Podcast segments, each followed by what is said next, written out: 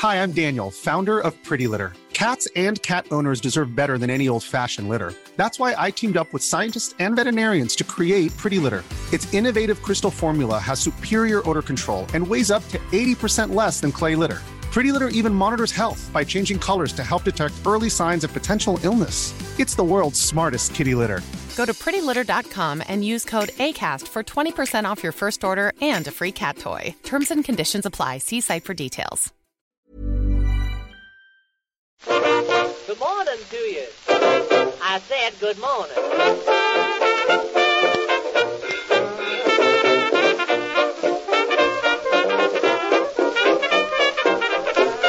Muy buenas, amigas y amigos. Bienvenidas y bienvenidos una semana más al podcast Reload, programa sobre videojuegos que hacemos desde anightgames.com. Hoy ese hacemos, ese plural, lo es por los pelos, ¿eh? Porque estamos Víctor y un servidor, únicamente. ¿Qué tal, Víctor? Pues bien, bien, bien. Yo, como, como digital que soy, pues valgo por 0,2. Así que. Así que efectivamente es un plural justo. Claro, el, el 1, coma algo es, es plural, sí o sí, ¿no? Eso, es- Sí, eso está Sí. estandarizado. sí, sí. 1.2 billions. Ahí. Sí, sí, sí. Hay una pluralidad ahí Claro. en. Ese, dec- ese decimal. Cuando se juntan la lengua y las matemáticas, ¿eh? Sí, bueno, aquí hay una. eh, Llevamos muy poco, pero si quieres ya dedicamos una hora a hablar de este tema. A mí me, me resulta apasionante. No, no, hay muchos números por ahí porque están presentando resultados e informes financieros. Eh, ayer vi el de Microsoft, que había subido la cosa respecto al año anterior un, un 12%, creo, los servicios y, y los jueguicos en Xbox. Está guay. Nintendo también está con sus previsiones, 18 millones dicen para Switch.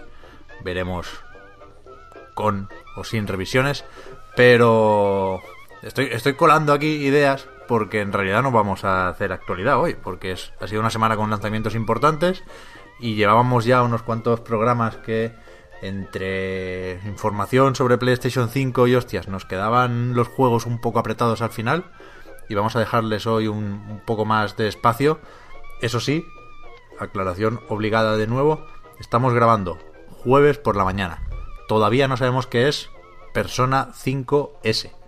Tengo aquí en una pestaña Gematsu y en otra Siliconera, que es donde hay que mirar las noticias de- de- del país nipón. Me acordaba antes, ¿te acuerdas, Víctor, de Ad- Adrián Sang, el Adrián ese? Joder, claro, tío. Puto mito, ¿eh? Vaya mito, tío. una lástima, una lástima. Uno de los héroes caídos de. Ad- Ad- Adrián. Sí, sí, sí. Adrián, veterano de, de la guerra de internet. Tal cual, tal cual. Así que eso, si se anuncia es- ese otro Persona 5 o esa otra cosa relacionada con, con el juego de Atlus, pues lo, lo comentaremos, porque está la gente eh, nerviosita con lo de si es o no la versión para Switch. ¿Tú cómo lo ves? Yo, yo leí que no. O sea, nuestro hombre en punta, Jason Schreier, dice que no. O dijo que no hace un tiempo. Se le dice Jason es. Claro. O sea, yo, yo, yo me. Si lo dice, a la- si a la vez dicen, fíjate lo que te voy a decir. Si a la vez dice Atlus que sí es la versión de Switch y Jason dice que no, no sabría yo. O sea, en el mismo minuto, ¿eh? Dos tweets distintos, Claro. Uno, en para- uno al lado del otro, en paralelo. Yo no sabría de quién fiarme. Se pueden haber confundido en Atlus, claro, esto puede pasar. ¿No? Como que marcan, Sí, eh, marcan una plataforma que que, se no es. confunda Atlus que que se confunda Jason. Claro, claro, por eso. Me en mi opinión, vaya. Sí, sí, sí, sí. Eh, a ver, a mí me gustaría, lo, lo comentaba ayer también, me gustaría que, que Persona 5S no fuera la versión de Switch y fuera ese juego de lucha de Arc System Work que sería como el Persona 4 Arena y que decían que se había retrasado un poco porque están ojo, eh, están con el de lucha del Gran Blue Fantasy, que será el mejor juego de la historia. Y, y eso, no quiero que Persona 5S sea el de Switch, porque quiero que el de Switch sea el Persona 5 de Royal, vaya, que no, no penséis que no, me apetece a mí tampoco darle un, un poquito en la portátil.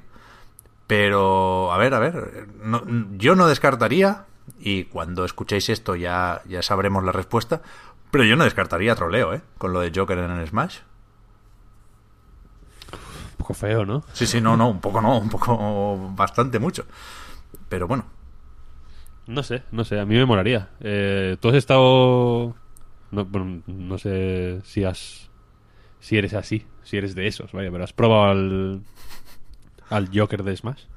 no, no, todavía no. Mola bastante, bastante, Ya, bastante. ya, ya. Me lo, me lo compré, de hecho, solo al Joker, porque no sé, no me gusta eso de comprar sobres cerrados de, del pase de temporada.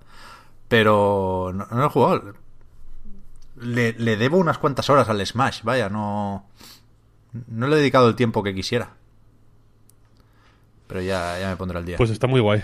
Está muy guay, la verdad. Sí, sí. No, pero Y- con los vídeos ya se ve, vaya, que es, que es una pasada lo de meter al Joker ahí con, con la celebración al final, como la pantalla de, Sí, de sí, puntuación sí, sí. al terminar un combate en el juego. La hostia, la hostia. Muy guay. Y, y a título personal te diré que a mí me gustaría que efectivamente eh, Persona 5 S fuera el de Switch. Porque no lo he jugado en, pl- en Play 4 y le tengo mil ganas. Pero por algo, estos juegos así tan largos, por algún motivo, me gusta me gusta jugarlos en, en Switch, la verdad. Ya. O sea, creo por, por, mm, por conveniencia de, de poner el modo eh, de stand-by y tirar mm, con- y seguir con mi vida hasta que me dé por eh, encender la consola de nuevo y tal. O sea, al final, fíjate con la tontería, llevo sesenta y pico horas jugadas al Dark Souls de la Switch. Ya ves. sí, sí. Sesenta y pico horas, ¿eh? Voy por el... O sea, ya he hecho... Voy por la tercera vuelta, digamos, ya.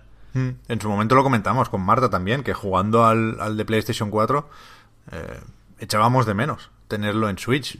Y a, y a mí me, me sorprendió porque entonces hacía poco que teníamos la híbrida de Nintendo y, y me estaba acostumbrando, pero es, es cierto que, que puede parecer extraño jugar a un RPG tan largo en portátil si no eres muy de portátil. Pero claro, yo el, Persona 4 Golden fue de lo poquito que jugué en Vita y se jugaba muy bien ahí. Creo que, que tenía un ritmo, además los Persona marcan un ritmo muy concreto, ¿no? Con el paso de los días, que le sienta bien a la portátil. Y, y, y entiendo que tanto aquel que no jugara al Persona 5 de Play 3 o Play 4, que debería ir de cabeza a cualquier versión nueva en cualquier plataforma, como el que se esté pensando si jugar o no al de Royal por las más o menos pocas novedades que incluye, creo que la versión de Switch ayudaría. Vaya, a mí me resultaría mucho más fácil jugar en Switch una segunda vuelta que jugarla en Play 4 o en la Pro, que ahora es, compatible. Pero bueno, ya veremos. Coño, yo, digo que ojalá el S sea otro por una cuestión de, de volumen, vaya, para no gastar dos letras en un juego. El de Switch puede ser perfectamente el, el, el Royal, que es el, que el dominio era P5R, que no no todo lo que empiece por S tiene que ser de Switch. Pu- Pueden tener otros nombres. Los juegos, los juegos de Switch también. 64. Persona 564. Eso, eso estaría guay. o 3D. 3D Wall. Eso sí que estaría muy bien. Yo estandarizaría es- eso para los mm, Doom 3 de World. Ya ves. Ya ves. Imagínate. Sí que estaría bien, sí. Eh, ¿Con qué juego empezamos, Víctor? Si no, es que ahora ya estoy refrescando Gematsu, tío. Ya me habéis hecho el Inception y ya estoy aquí pendiente de otras cosas. No sé si hemos eh, anticipado el menú del día. Podemos hacerlo, en realidad, porque quiero decir, la gente que esté escuchando esto es posible. Alguna gente no, pero eh, un porcentaje alto habrá visto la miniatura. Y a no ser que hagas, por si te quieres, yo te doy ideas por si te quieres poner creativo. ¿eh? A no ser que hagas la del State of Play o del Nintendo Direct de esconder, digamos, qué es lo que está por venir. Nah, pero eso es solo en los Eso en algún momento- Eso es en los GOTY solo. Ya, es verdad. Bueno, pues no lo vas a hacer, ¿no? Entonces la gente sabe de qué vamos a hablar. Sí, Pues tenemos Mortal Kombat 11, correcto. Uno de los Nintendos más peligrosos que, que hay, ¿Qué como, como bien sabido es. Que el diablo creó, ¿eh? Me gusta mucho que Mortal Kombat vuelva a ser un Nintendo. Porque está en Switch. Eh, bueno, mm, Que a Josué le daba igual eso, ¿eh? Que se acaba también en cualquier juego, pero... pero Y aparte lo hablaremos cuando toque, vaya, pero es un, es un Nintendo, se le puede decir que es un Nintendo sin ningún tipo de problema, vaya, porque es, un- es una coña marinera total. Eh, tenemos Days Gone, un Nintendo de peligrosidad estándar, no, no hay... Es peligroso porque los Nintendo son peligrosos, ¿no? En, En general. en general, son el diablo los creo todos, pero este no es más peligroso que otros. Y luego tenemos Katana Zero, que es un Nintendo que engaña, ¿no? Porque es como art- un poco artístico, Mm. pero tiene su peligro, Sí, de verdad. en realidad. Así Sorprendente. que no sé, no sé por qué, dónde quieres... No sé qué, qué- qué te pide el cuerpo. Pues yo, no sé, podríamos empezar por Mortal Kombat porque igual es el que el que más podemos comentar entre los dos, ¿no? Que salió Venga, salió hace unos días, eh, ya digo, lo, lo tenemos ambos y, y hemos estado dándole un, un ratico. Creo que es de esos que es fácil de analizar porque parece que estamos todos más o menos de acuerdo, ¿no? El, el titular sería que es un un gran juego de lucha, es un juego especialmente trabajado y especialmente consciente de lo que quieren sus fans. A nivel de tono, de presentación es impecable. Pero no sé si por Warner o porque Ed Boon le ha cogido el gusto, pero con lo de trampear el progreso para fomentar los micropagos, se les ha ido la mano. No sé si decir se les ha vuelto a ir la mano, porque creo que en Injustice 2 supieron frenar a tiempo. Sí que ha habido otras polémicas como los tickets para realizar fatalities fáciles, ¿no? Con, con combinaciones mucho más sencillas de botones.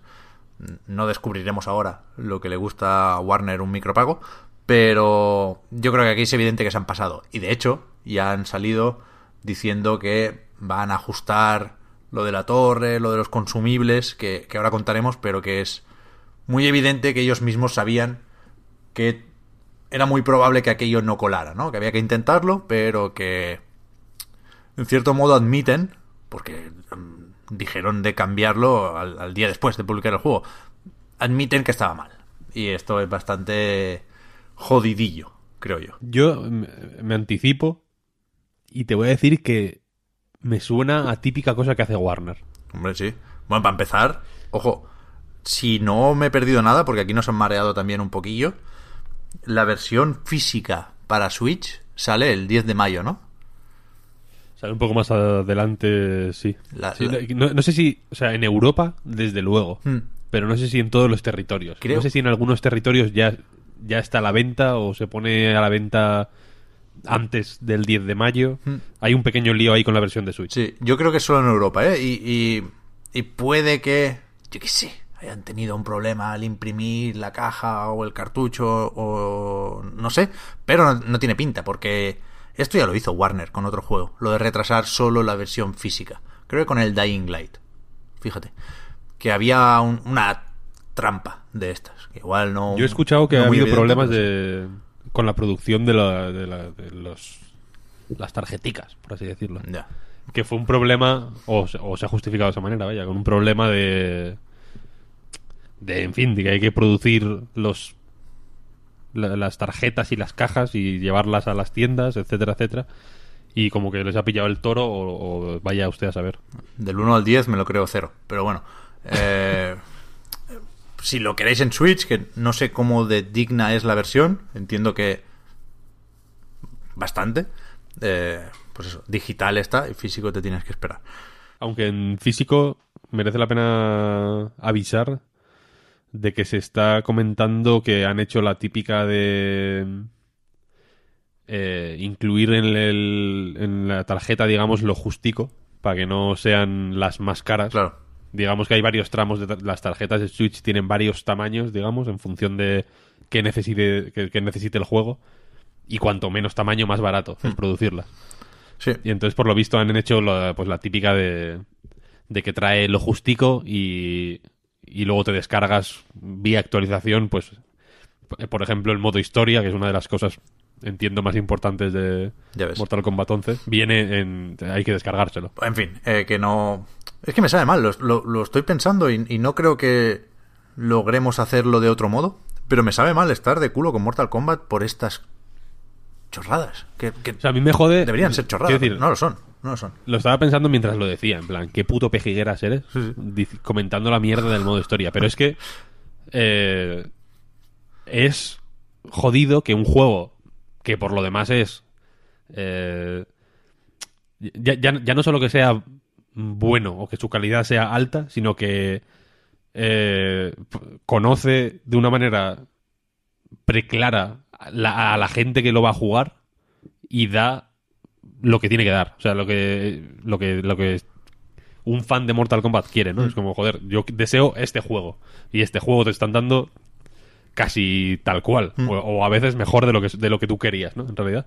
Entonces me jode que hagan este tipo de movimientos sospechosos. Ya no te voy a decir ni siquiera malos o buenos. Sospechosos. O que dan lugar a, a suspicacias. Porque, joder, mm, creo que em- emborronan una experiencia que por lo demás es mm, magnífica. Eso va a decir que cada uno sabe de sus necesidades y sus preferencias, ¿eh?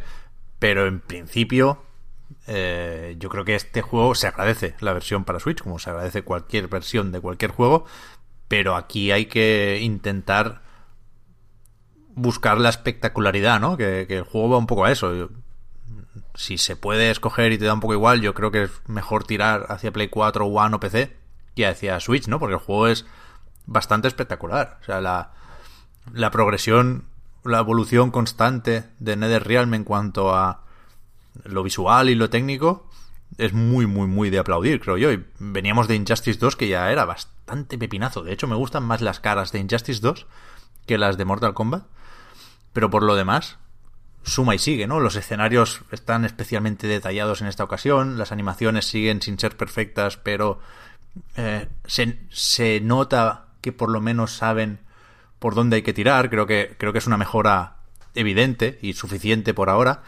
Y, y es increíblemente vistoso. Los fatalities que os voy a contar, ¿no?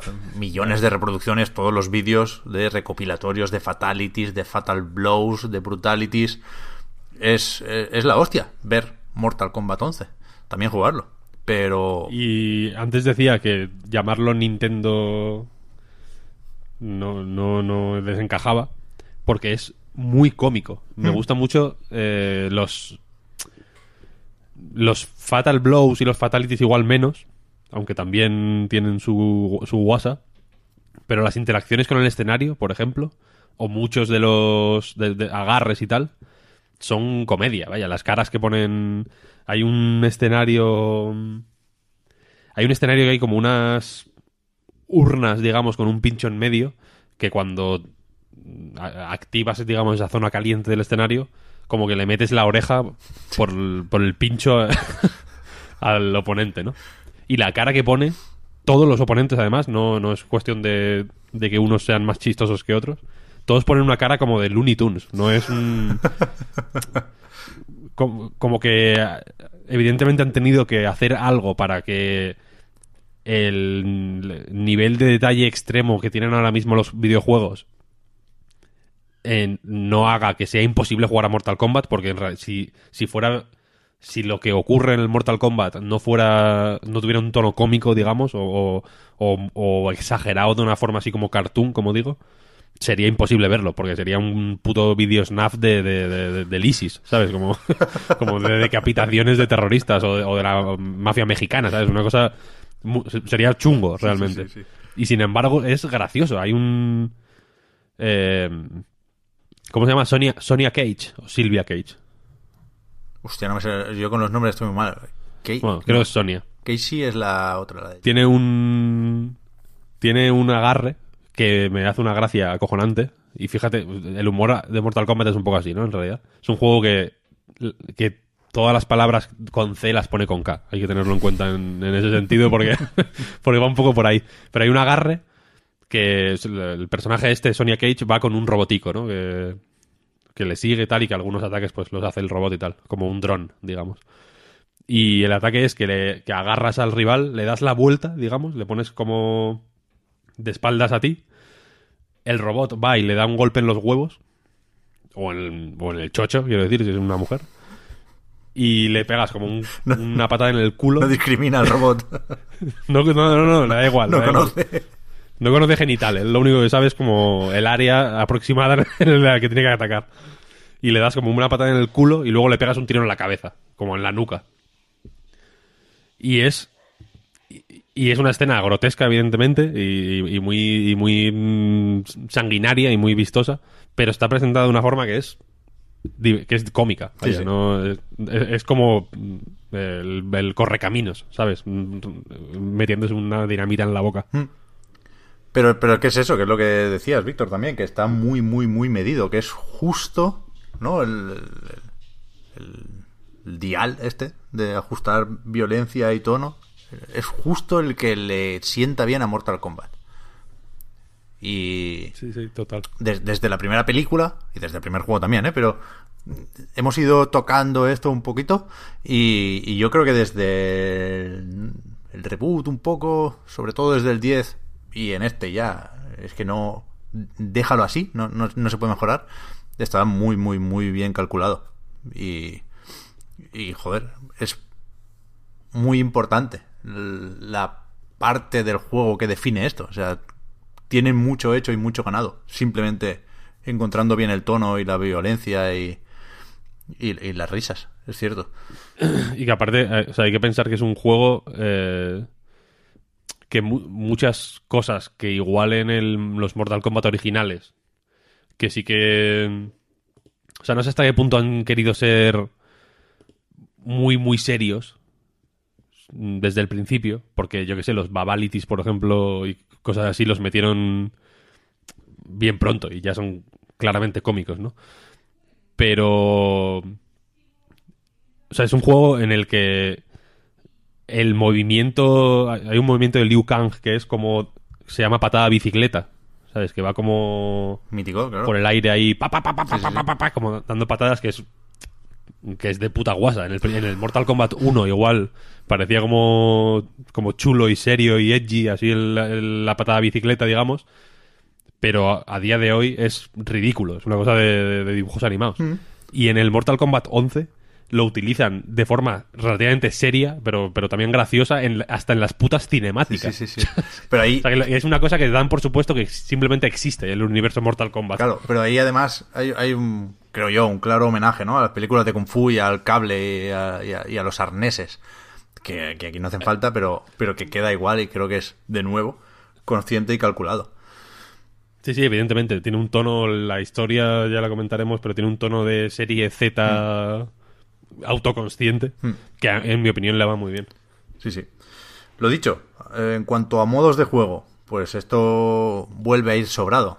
Está la historia, que igual es lo más lo más destacable en tanto que lo más ejemplar, ¿no? No no se me ocurriría pedirle más a un modo historia en un juego de lucha y siguen llevando esta gente muchísima ventaja a la competencia porque tampoco hacen nada que, que debiera ser muy difícil de imitar, ¿no? Pero el- el ritmo es muy bueno, el porcentaje de cinemáticas versus combates está muy bien, la forma que tiene de ir saltando entre personajes y presentándotelos todos, ¿no? Si, si esto es un tutorial, aunque hay aparte un tutorial literal y explícito, pues es un... La historia como tutorial, quiero decir, es, es- es muy buena también. Y lo comentaba el Puy el otro día, que le, le flipó el, el que no puedes parar de jugar porque el juego no te, no te deja. O sea, si no te matan, no hay tiempos de carga en la historia. Es pam, Sí, pam, pam, pam. Ni, ni pausas prácticamente, No, no. porque quiere decir, de- te van mandando de una escena a otra y de un combate a otro a un ritmo endiablado realmente. Sí, sí. Está súper bien. Y después la trama es la que es. es. De nuevo, está muy bien traído lo de los viajes en en el tiempo, porque aquí aparece una especie de deidad crónica, creo que se llama, que dice que el Raiden la ha liado y que esto no vale y hay que tirar para atrás y volver a, a dibujar la línea temporal. Y, y esto permite rescatar las versiones clásicas de, de todos o casi todos los personajes, ¿no? Como aquí hay mucho de personalización, pues la forma de justificar que no hacía falta, pero bienvenido sea el intento. Eh, la- las skins clásicas, pues eso, traer de vuelta a unos cuantos personajes que eh, aparecen en el presente cuando ellos estaban justo después de terminar el primer Mortal Kombat, ¿no? En la isla de Shang Tsung y demás. Y, y mola mucho, es que es, todo el rato homenaje, todo el rato guiño, todo el rato fiesta para los fans, pero, pero de nuevo, bien, bien medido, sin pasarse, sin, sin excluir al que no sea fan, en todo momento entiendes lo que está pasando. Muy bien, muy bien. O sea, lo único que se me ocurre criticar es que hay, hay momentos absurdos que nos hacían falta. Por ejemplo, la primera mitad de la historia hay una obsesión por colarse en, en, en campamentos o en instalaciones enemigas y siempre es de la forma más ridícula. O sea, hacen unas trampas para que no les vean que, son, de puto chiste mínimo tres veces. Lo- o sea, lo típico de de aterriza como puedas, incluso, de que hay una puerta muy vigilada y justo al lado hay una igual de grande, ni siquiera tienes que agacharte pa- para entrar, una señora puerta. Pasan Scorpion y Sub-Zero bien corriendo los dos a la vez. Y ahí hay solo un pavo vigilándola. Cosas, cosas absurdas y ridículas que es tan fácil como reescribir una frase que, que no sé, a, a mí eso eso me chirría un poquillo. Pero por lo demás, a tope.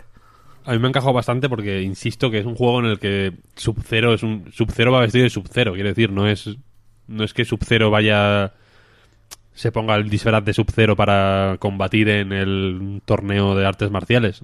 Es su puta forma de ir por la vida. Sí, claro. Y el juego y cada y cada personaje tiene su puta forma extravagante de ir por la vida y el juego lidia con ello de una forma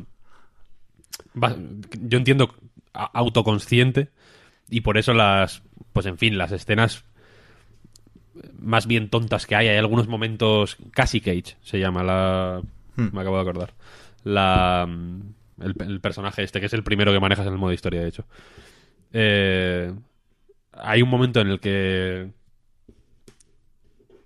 casi Cage pre- precisamente tiene un momento emocional bastante cerca del principio de la de la historia ridículo que no tiene ningún- que no va o sea empieza y acaba y no deja marcas en nadie nadie se acuerda al minuto siguiente es como eh, la típica explosión de emociones de película de serie de Z es que no, no, no tiene otra explicación en realidad.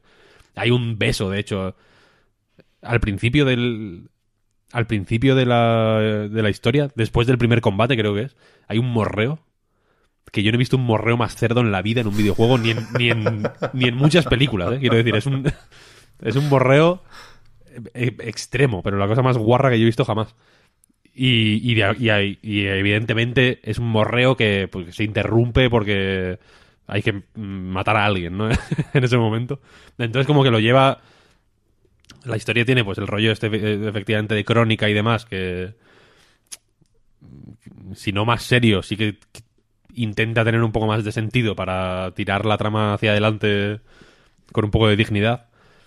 Pero en general los eventos individuales que ocurren en la historia sí que suelen ser un poco un poco ridículos, yo entiendo que a propósito incluso. Sí, sí. Después, eh, es que ya aparte de lo que cabría esperar, que supongo que hay que decirlo, porque por ejemplo Street Fighter V salió sin nada de eso, ¿no? Pero tienes el modo versus, el tutorial, que está bastante bien, igual está bien porque te, te explica mucho sobre cómo funcionan los juegos de lucha, ¿no? Las cajas de impacto y demás, eso está, está guay. Pero después igual se le podría pedir un poco más a, a la hora de enseñarte estrategias y combos para cada personaje. Es verdad que tienen un tutorial específico todos ellos, pero es moderadamente básico. Pa- parecía que el tutorial te estaba preparando para más y, te, te tendrás que buscar la vida fuera del juego si quieres, o fuera del tutorial, si quieres irte al, al Evo. Pero bueno, mm, nada grave. A mí me gusta del tutorial, fíjate, hubo un detalle que me gustó, que es que...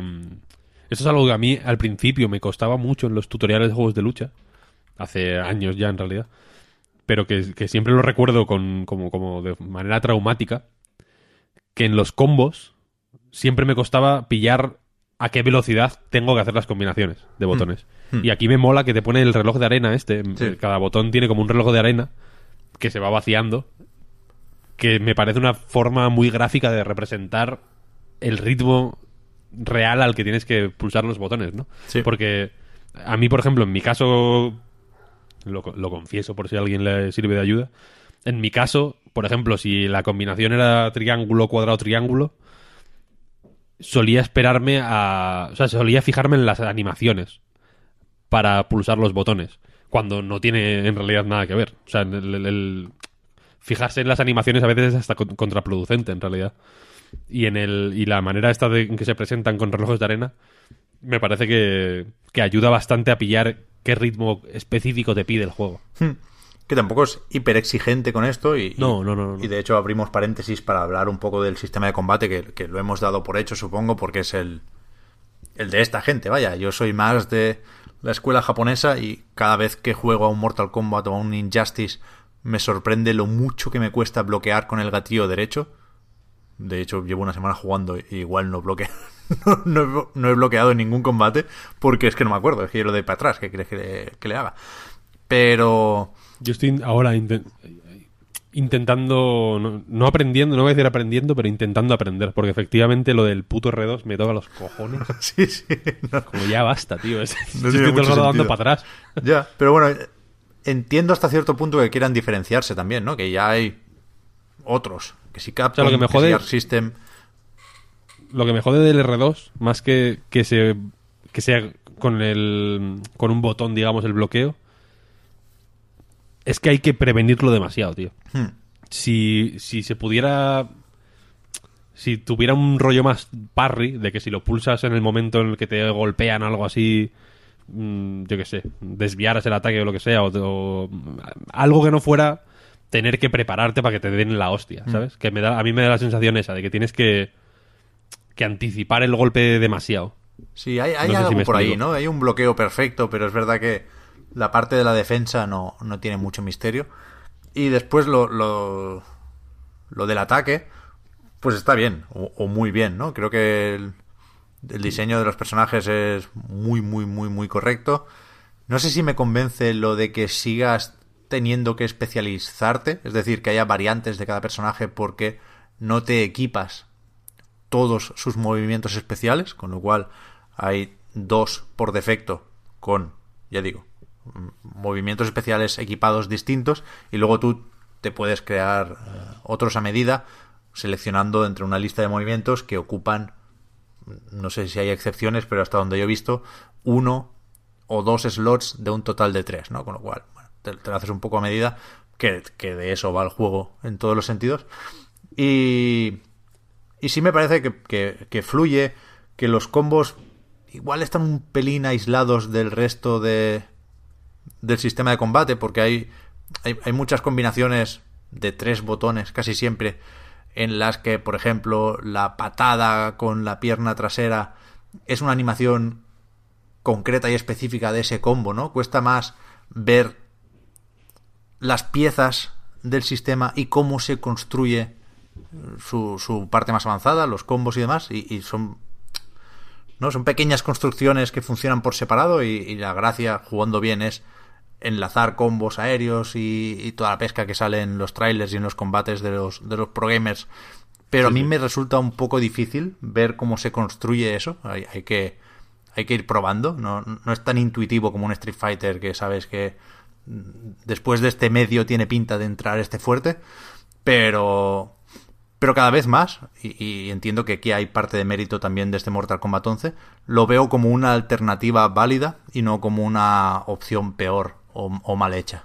O sea, me, me, gusta cómo se juega Mortal Kombat. Creo que está, está definiendo muy bien su personalidad y se está diferenciando de forma inteligente de- de- del resto de juegos de lucha. Sí, también es más. un poco más vasto, ¿no? Igual, o más basicote en algunas cosas. O das. o. Tampoco quiero decir esto, porque es lo típico que luego me- viene alguien y me dice, no, pero tal, no sabes que bla, bla, bla, y de pronto hay una complejidad ahí oculta que yo no, que yo no conocía. Pero de base, me da la sensación de positiva, en cierta medida, vaya, de que es más... eh, Sota, Caballo y Rey. Mm, Yo creo que sí. Y, y que- digo es positivo porque es más agradable de jugar también. Si, no tienes especial experiencia con Mortal Kombat, a mí los Mortal Kombat me han interesado de manera tangencial mm, toda la vida y este en concreto que me que o sea, es que es una tontería, pero vaya, en el State of Play este me, me, me voló la puta cabeza y, y desde entonces estoy obsesionado.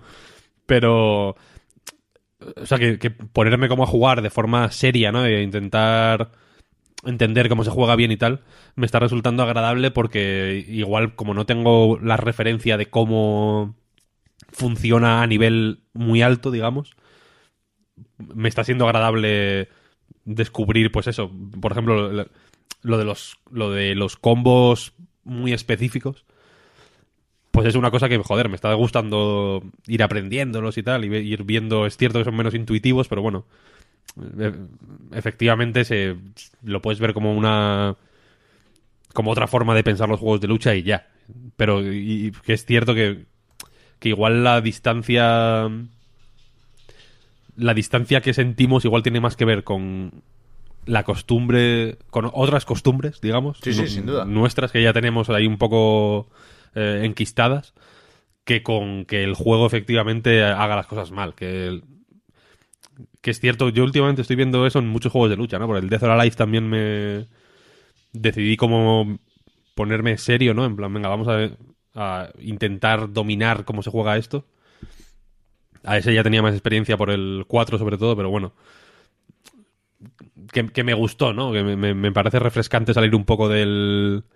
Street Fighter es el juego de lucha y todos los demás tienen que hacer un poco variantes de Street Fighter, ¿no? Que me, me gusta que, que pueda haber eh, alternativas más, eh, más explícitas. Y creo que, de hecho, uno de los motivos por los, por lo, por los que los juegos de lucha están tan en buen estado a nivel competitivo, digamos, es que cada vez hay más alternativas bien definidas, ¿no? Me da la sensación. Totalmente, totalmente. Para, para jugar y pa- incluso para incluso como espectador quiero decir en un Evo no eh, un Tekken y un Street Fighter y un Injustice barra Mortal Kombat y un eh, eh, Guilty Gear son muy distintos y están muy bien definidos no cada uno su mecánicamente pero incluso a, nivel de personalidad incluso Mm.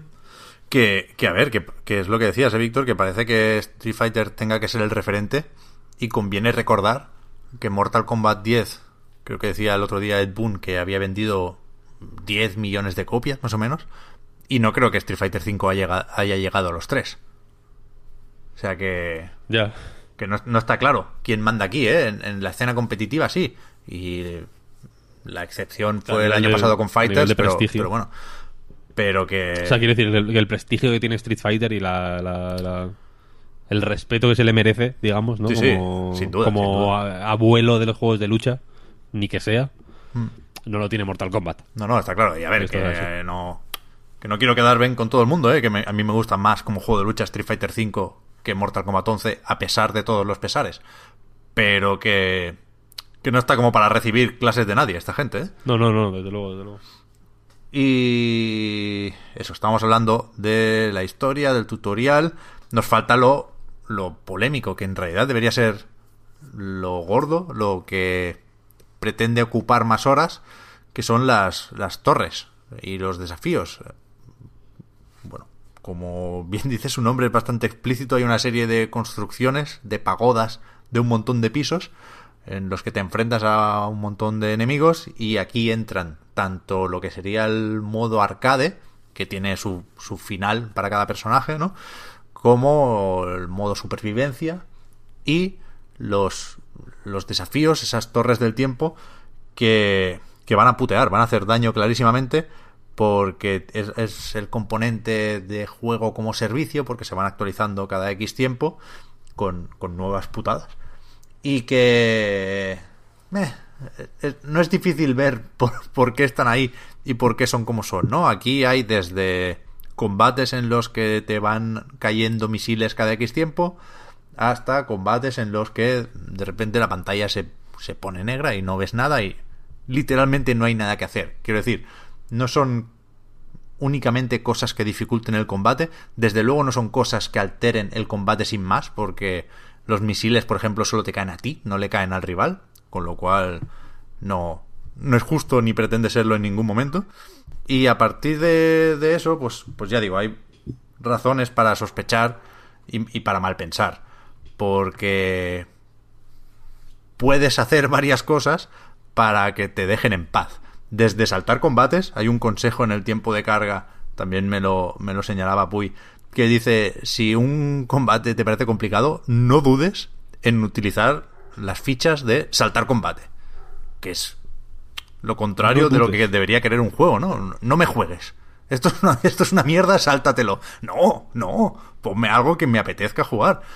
Y después hay un montón de consumibles con K que son ítems que, que- te hacen la vida un poco más fácil, que anulan estas adversidades o las suavizan para que puedas jugar más tranquilo y, si hay suerte, desbloquear más accesorios y más piezas de personalización que te gusten.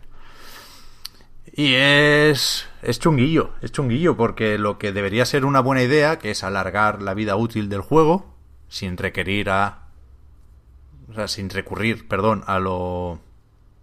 A, lo- a lo evidente que son los combates online, que te puedes echar los que quieras, o los, los versus en local, ¿no? Algo que venían haciendo muy bien esta gente, que es alargar la vida del juego jugando solo, pues aquí pues tiene, tiene una intención, insisto, muy poco oculta, que es hacerte pasar por caja y blanquear o normalizar las cajas de loot y meter cosas en general que que rompan la progresión y que devalúen eh, el resto de objetos. O sea, yo tuve un momento en el que me enfadé, yo estaba estaba sobre aviso, ¿no? Iba iba un poco esperando que, que me la jugaran con todo esto. Pero hubo un momento en el que dije, vale, ya tengo que, que posicionarme en contra de esto sí o sí.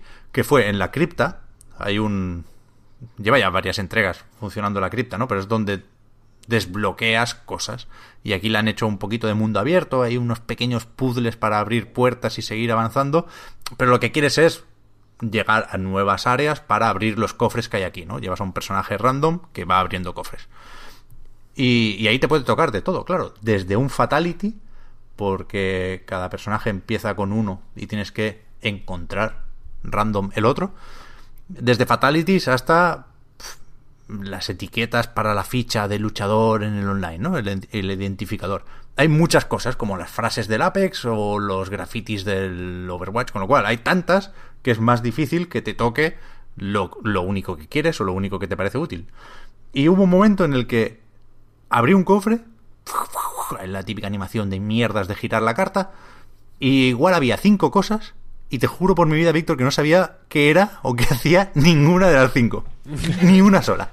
O sea, pensad que hay crafteo, que hay recetas, que hay objetos eh, no solo consumibles, sino de creación. Iros a tomar por el culo, sinceramente. Si sé que hay 20 disfraces del Scorpion y me gusta el Scorpion, yo quiero poder encaminar mi progresión hacia eso. Y al contrario, es la lotería máxima, extrema. O sea, mm, ya, pero ya, mm, ya sabes por qué es, vaya, no... Ah, no, no, sí, claro. Quiero decir, el- el- el- lo, lo triste, digamos, es que ya no hace falta ni explicar, o, o es redundante explicar qué sentido tiene que sea tan confuso habiendo una alternativa infinitamente más clara y más satisfactoria para quien juega, en realidad, no para Warner, ima- imagino. Eh, es redundante explicar el- el- cómo funciona esto. Y da pena, insisto, porque porque no hacía falta, yo creo. No, no, por... como dices, no hace falta explicarlo, porque ya estamos curados de espanto, pero sí creo que hace falta todavía señalar los casos exagerados, y creo que este lo es. Por, por muchas cosas, ¿eh? ya digo, porque no hacían falta los objetos de creación, porque los consumibles hacen que la dificultad se rompa completamente en, las torres del tiempo, y porque lo, lo que debería ser la parte importante de la progresión, que es desbloquear fatalities, brutalities, skins y accesorios, eh, apetece. O sea, yo quiero tener skins de Sub-Zero. Porque mola, porque el diseño de personajes es muy chulo y tiene mucho mérito que haya, pues eso, una barbaridad de aspectos para cada luchador y que todos tengan lo suyo.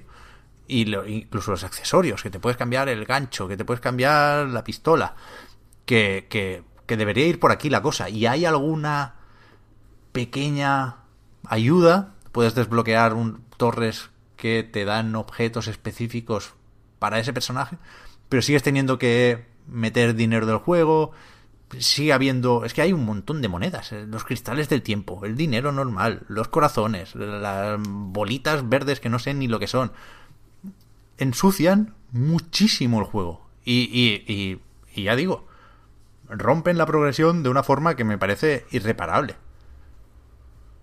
No de- claramente no debería ser así. Esta mañana leía un post en Reddit que comprar con dinero real. Hay una tienda de estas que te mete presión porque solo está cada cosa por un tiempo limitado, ¿no? Si, si quisieras comprar todo en esa tienda, que ahora nos parece exagerado, hombre, pero no hace falta comprarlo todo, ¿no? ¿Para qué quieres comprarlo todo? Hostia, he, he comprado el juego. Yo creo que, que hasta cierto punto tengo derecho a querer acceder a todo el contenido. Si hacer eso, pagando con dinero real, son 6.400 dólares, Víctor. No puede Está ser. de barato, ¿no? O sea, o sea, no puede, no puede ser, lo siento, no puede ser. Sí, pero bueno, antes de empezar a grabar, eh, comentábamos que que la reacción tan rápida a las críticas que han empezado a surgir, eh, obviamente, ¿no? A mí, yo a veces pienso que incluso la lían a propósito para que se hable más del juego. Fíjate lo que te digo, para que es una Es que- que... es una maniobra de publicidad, ¿no? De, Ya, de. No, no puede ser que el juego salga, o sea, no puede ser que la gente lo disfrute en silencio Ya. es un fracaso, digamos, ¿no? Que la peña, que, que haya 5 millones de personas, por ejemplo, que compren el juego y que lo estén disfrutando de manera silenciosa, en su casa, sin llenar, sin que ardan las redes, de alguna manera. Porque esas 5 millones de personas van a hacer menos ruido, cero, que 100.000 personas enfadadas por otra cosa. Entonces me da la sensación, a veces, no, me da la sensación, es, es una cosa que pienso cuando intento cuando me vuelvo loco intentando buscar explicaciones a estas cosas realmente inexplicables a veces, eh, pienso que lo hacen únicamente para en la semana de lanzamiento o en el mes de lanzamiento o en el periodo de tiempo que ellos establezcan dar vidilla a la comunidad. Porque en cuanto surgieron las primeras críticas, es verdad que respondieron ipso facto. Quiero decir que las soluciones las tenían ya tenían ya en, en mente las soluciones. No, tú no tienes presente las soluciones a algo si no sabes que es un problema. 100%. Yo 100%. creo. Sí, sí. Pero por eso es un problema. Y, y, y es lo de siempre, vaya. Nos, nos intentan colar algo muy, muy, muy criticable para que al recular y dejarnos algo solo un poco criticable, nos tengamos que contentar. Y es, no sé, a mí me sigue molestando esto, me, pare- me sigue pareciendo una falta de respeto al, al usuario, Y, al consumidor con K. y. Hostia, es verdad. Qué guapo, ¿eh? Yo quiero ser un consumidor con K. Eh, que Warner tiene, aparte, historial, quiero decir. No es una. No es, todas tienen historial. Y de las grandes, eh, entiendo que todas más o menos tienen las manos manchadas, por así decirlo, ¿no? En realidad, algunas lo llevan con más gracia, otras con menos, pero por ejemplo Ubisoft, que no. que ha tenido más o menos pocos escándalos relacionados con micropagos, en, ese- en el sentido de eso, bloquear acceso a cosas o, o, o- o abusar de una forma muy explícita de los micropagos. Sin embargo, todos sus juegos tienen micropagos por todos los lados. Sí, sí. Es, yo llevaba un tiempo sin jugar a nada de Microsoft, de, de Ubisoft. Y cuando jugué a Far Cry New Dawn, me quedé loco. Sí, ¿no? En plan, Dios, ¿qué, con qué naturalidad, porque aparte te los presentan de una manera perfectamente natural, como si fuera una, como si fuera como el menú de opciones. O sea, es una cosa que no, que, que es parte de los videojuegos, como lo es eso, pues mm, pulsa start para, para empezar, ¿sabes? Una cosa natural totalmente. Sí, lo comentamos, Y- vaya, hasta qué punto se han salido con la suya, porque lo tendrían mejor estudiado, supongo, o porque fueron más hábiles eh, implementándolo. Pero cuando se criticó lo del multiplicador de experiencia en Assassin's Creed Odyssey, salieron defensores de ese micropago. De no, está bien, porque si no quieres hacer secundarias, porque puedes eh, hacer esas secundarias para no tener que pagar. Y yo, hostia, ¿pero qué decís? ¿Cómo, cómo se puede defender esto? Pero sí, sí, Sí, en sí, el- sí, bueno, Ubisoft le sale todo bien, vaya, es increíble. Ubisoft lo, lo- lo- mm, también, yo qué sé, pues eh, imagino que dan una de cal y una de arena y al final Sí, sí, sí. la, la, la cal o la arena, no sé qué es. A mí, a mí me No pasa sé, igual. cuál es la, no sé cuál es la parte buena de... Porque la, la cal no tiene pinta de molar, pero la arena tampoco es la hostia, honestamente. Pero bueno, que una lo comido por lo servido, yo qué sé. Como que al final a mí no me ilusionan especialmente sus juegos, pero yo entiendo que un Assassin's Creed Odyssey, por ejemplo, pues mm, te da lo suficiente, te da un valor y un interés suficiente como para que, en fin, cuatro micropagos no te no te, no te jodan la vida, ¿no? En realidad. Y, y- y- pero quiero decir, Microsoft, en fin, ahora, ahora igual lo llevan de una forma más relajada, pero hubo una época eh, como a partir del segundo año de Xbox One que era salvaje, Sí, sí. una cosa alucinante, realmente con el, el tema de las tarjetas, de las cartas, esto ya lo hemos olvidado, pero hubo una época que hubo un frenesí de las cartas que fue digno de estudio, vaya. Sí, sí. En, en fin, que todas tienen sus sus mierdas, ¿no? En realidad. Pero Warner, mm, en concreto, a mí me da la sensación de que es especialmente civilina. Y como que va... Es muy shinobi, en ese sentido. Y, y con sombras de guerra, era, ¿no? El, el segundo... Sombras de Mordor. No, Sí. el segundo, la Tierra Media. La. Tierra Media, eso. Sombras de Mordor del primero. Eh, ya hicieron un poco la misma jugada, ¿no? De mm, forzar un poco la maquinaria con el modo Nemesis este. Sí. eh, que también hubo defensores y, en fin, que por cada crítica, digamos que hubo una defensa Sí, sí. como respuesta, en realidad. Ahí también se, se formó un poco de tira y afloja. Mm. Y, y con el tiempo simplemente fue como, ah, mira, no, lo desactivamos, ¿no? En plan, esto no, no hacía falta, en realidad. Quitamos el, le damos al botón de apagar micropagos y ya está. Sí, sí. Y a ver cómo nos aplauden. Que, que da la sensación, que da la sensación de que lo tienen ya previsto. Sí, sí, sí, 100%, claro. A mí es lo que me... Es, es una cosa que... No, no, no quiero... No quiero ensuciar con política los videojuegos, ¿eh? Pero viendo... Pero viendo el debate... Los debates que ha habido estos días en... Si alguien nos está escuchando fuera de España, son elecciones generales y los nuestros líderes políticos han estado debatiendo, ¿no? Sus propuestas y demás, ¿no? Y... Y me sorprende que la mentalidad de que si te dan una cosa, o sea, una cosa te, te la cobran y te ofrecen la misma cosa gratis, no aceptes la gratis. ¿Sabes? O sea, como que no, como que haya más gato encerrado en que te intenten dar cosas gratis que en que te intenten cobrar por todo. En el sentido de que, por ejemplo, una puta skin de un luchador, que es una cosa que de toda la puta vida ha estado gratis, digamos, ahora es perfectamente razonable y, y se comprende, y supongo porque ha habido un proceso de pico y pala de los juegos son demasiado caros de hacer, eh, no han subido de precio en X tiempo, eh, es una forma de financiar desarrollos cada vez más caros, ta ta ta ta ta, ta. Eh, hay que es una forma de mantener activa pues el proceso de, de actualizaciones y el- la parte de live service que tienen así un poco no todos los juegos, pero casi todos de, ma- de ma- mayor o, en mayor o menor medida, ¿no? Las, pues nuevo contenido, eh, eventos, ta ta ta. Entonces, eso, que te cobren por las cosas más eh, aleatorias y, y- y- y que antes se daban por supuesto. Hay m- en, en mucha peña ha calado el- el- la idea de que es así. Sí, de sí. que no puede ser de otra forma, ¿no? En plan, no, no, no. Si te regalan skins eh, pudiendo cobrártelos, pues algo malo pasa, ¿no? En realidad.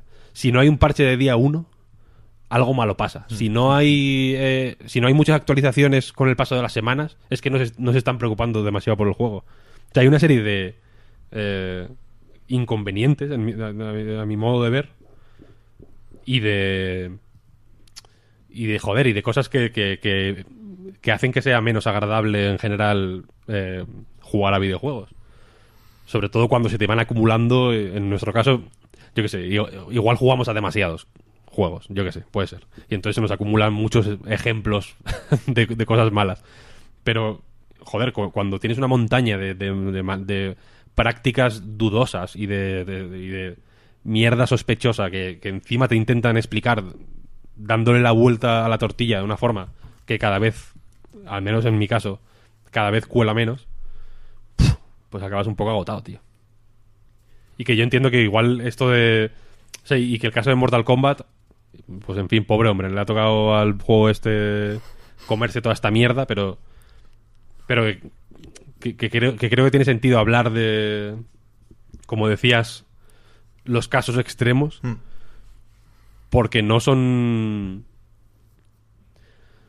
O sea, porque el hecho de que sean extremos no tiene que hacernos pensar que son eh, aislados. No, no, al revés. Simplemente, simplemente son las manifestaciones más puras de algo que está hiper generalizado. Sí, sí. A ver, que los extremos son los que marcan el camino, ¿eh? Los extremos son los que se pasan de frenada y entonces vienen los de atrás y dicen, oye, vamos a hacer lo mismo que ellos, pero un poco menos.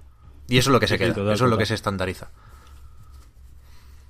Y por eso es peligroso. Totalmente, coño, y totalmente. por- Y por eso yo creo que la idea de la progresión que veníamos teniendo en los juegos desde hace un tiempo a- mí siempre me viene la de la del primer Modern Warfare, ¿no? La de Call of Duty 4 porque era muy bueno, no sé, en- en- entró muy bien y, y- y vista ahora parece una fórmula bastante ideal, ¿no? De que te vayan diciendo qué te dan al ganar tanta experiencia y no haya otra forma de desbloquear cosas.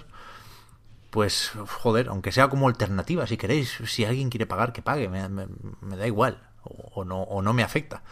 Pero que yo no pueda tener una forma más fácil o más probable, incluso, de, de tener aquello que quiero en un juego que he comprado y que sé que está ahí. No, pero la putada es que si hay una forma ma- fácil o, o no tiene, puede ser más difícil en realidad. Claro, no, digo fácil de que me lo saque pulsando un botón, ¿eh? Si, si tiene que ser eh, pasarte el juego en modo ultra difícil, pues, pues eso es, eso es lo que hay. Eso, ese tipo de desbloqueables ha existido siempre.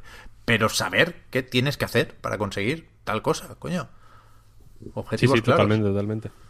O incluso, o sea, en Bayonetta, y lo siento por mentar el mejor juego de la historia, pero es que es, pero es, que es increíble. Eh, me parece muy guapo que desbloquees a Jan cuando consigues platino en todas las pantallas. En plan, tus- tu polla. Aquí tienes. Y no, y no te lo dicen en plan. No es un objetivo, digamos, que te aparezca el personaje como emborronado y te, y te diga, consigue tanto, tal. Sino que es como una sorpresa de pronto. Es Como, shit, qué puta pasada, ¿no? En plan, es otro personaje nuevo, totalmente distinto, que has conseguido cuando te has sacado platino en todas las pantallas. Que aunque lo hagas en normal, joder, es un logro, ¿eh? En realidad, ya te lo digo. Sí, sí. Y por eso digo que no tienen que ser fáciles, que pueden ser eh, estimulantes en realidad. Claro, porque claro, claro, aunque sean aunque sean cosas complicadas de hacer, que, que te, que te estimulen a hacerlas. Pero si te estimularan a hacer eso y no a pagar, lo, que, lo que me jode es que te. que. que te. Hagan la otra experiencia, la experiencia normal, la que yo considero que debería ser estándar, que te la hagan fofa y, y, y, y de- y desaborida a costa de. O sea, que, a costa de, de, hacerte la desaborida, pues la, alternativa sea pues echar unas monedas al cepillo para pues, pa- pa mejorar una experiencia que, joder, que, que es que insisto, que la alternativa buena está al, está al lado, está incluida dentro, dentro de, la, de la mala, digamos, ¿no? Sí, sí. Pues eso, que llevamos un buen rato, que al final yo creo que pesa lo positivo en este juego, porque porque es que está muy muy bien y porque es lo bastante grande como para que uno pueda disfrutar solo de la historia, o sobre todo de la historia, o de la historia más los combates contra un colega. Pero tened en cuenta que, que la propuesta de la personalización, que insisto, no me parece una mala propuesta per se, eh, se apoya o tiene demasiado en cuenta esas cositas que tan mal suenan del grindeo, del farmeo y de su alternativa, que es el, el aflojar la panoja. Pero bueno, ya veremos en qué acaba, ya veremos cómo lo actualizan. Es que no me lo imagino, cómo pueden toquetear lo de los consumibles, que te den más, que te hagan menos daño las trampas. No lo sé, no lo sé. Tengo mucha curiosidad, Víctor, y creo que es una posición en la que estamos muchos, algunos por ganas, otros por dudas, pero mmm, no tengo ni idea de cómo ha acabado saliendo el Days Gone, el juego de Ben Studios, de este first party de, Sony, este exclusivo de PlayStation 4, que, conocimos hace ya un tiempo, ¿eh? en el E3 de 2016 se presentó, salió dos veces en esa, en esa conferencia, fue, fue pionero en aquello. Y, y tres años después, o casi tres años después, que, que nos cuenta el Deacon St. John. Pues mira, me alegra que, que hables del momento en el que se presentó, en el E3 de 2016, efectivamente, porque creo que pensando en cómo se presentó en ese momento, se, se, explican un poco mejor algunos fallos difíciles de evitar, eh, difíciles de no ver, vaya, eh, que tiene el juego tal cual ha salido.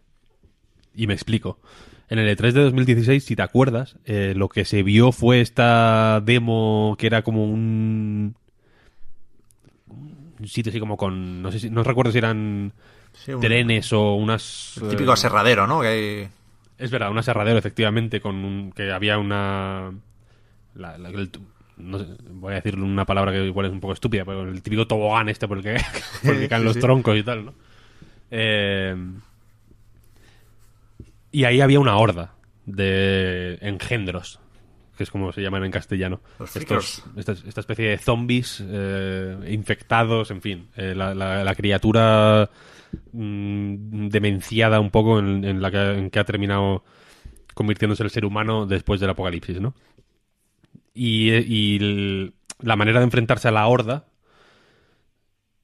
que se suponía que era pues dinámica, ¿no? Eh, que podías eh, enfrentarte a ella de distintas maneras, que había que no solo eh, afectaba el, la localización en la que te encontrabas con la horda, eh, sino que también afectaba pues el momento del día, ¿no? Si era de día o de noche, podías pillar a la horda durmiendo, podías ponerles trampas y atraerlas hacia ti. La, localización era importante en el sentido de que te permitía prever dónde había posibilidad de que se presentara una horda porque van a alimentarse y a buscar recursos de una manera más instintiva igual que tú, pero en el fondo igual.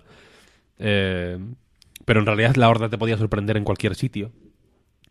Eh, en fin, era un mundo que se presentó eh, desde el principio como más o menos sistémico, en el sentido de que hay una serie de fuerzas eh, en acción en el, en, el sandbox, digamos, de Days Gone y mientras lo exploras o mientras eh, haces misiones y tal, pues esas fuerzas van actuando fuera de tu control y de ir aprendiendo cómo se comportan esas fuerzas y ir aprendiendo a preverlas y a enfrentarte a ellas, pues en fin, deberían ir surgiendo de manera emergente situaciones interesantes que fueran no solo un reto, entiendo, a nivel mecánico, sino que también, pues, eh, transmitieran eh, un poco, pues, la naturaleza hostil y, y, y, y salvaje de, pues, de un mundo en el que ya la humanidad no tiene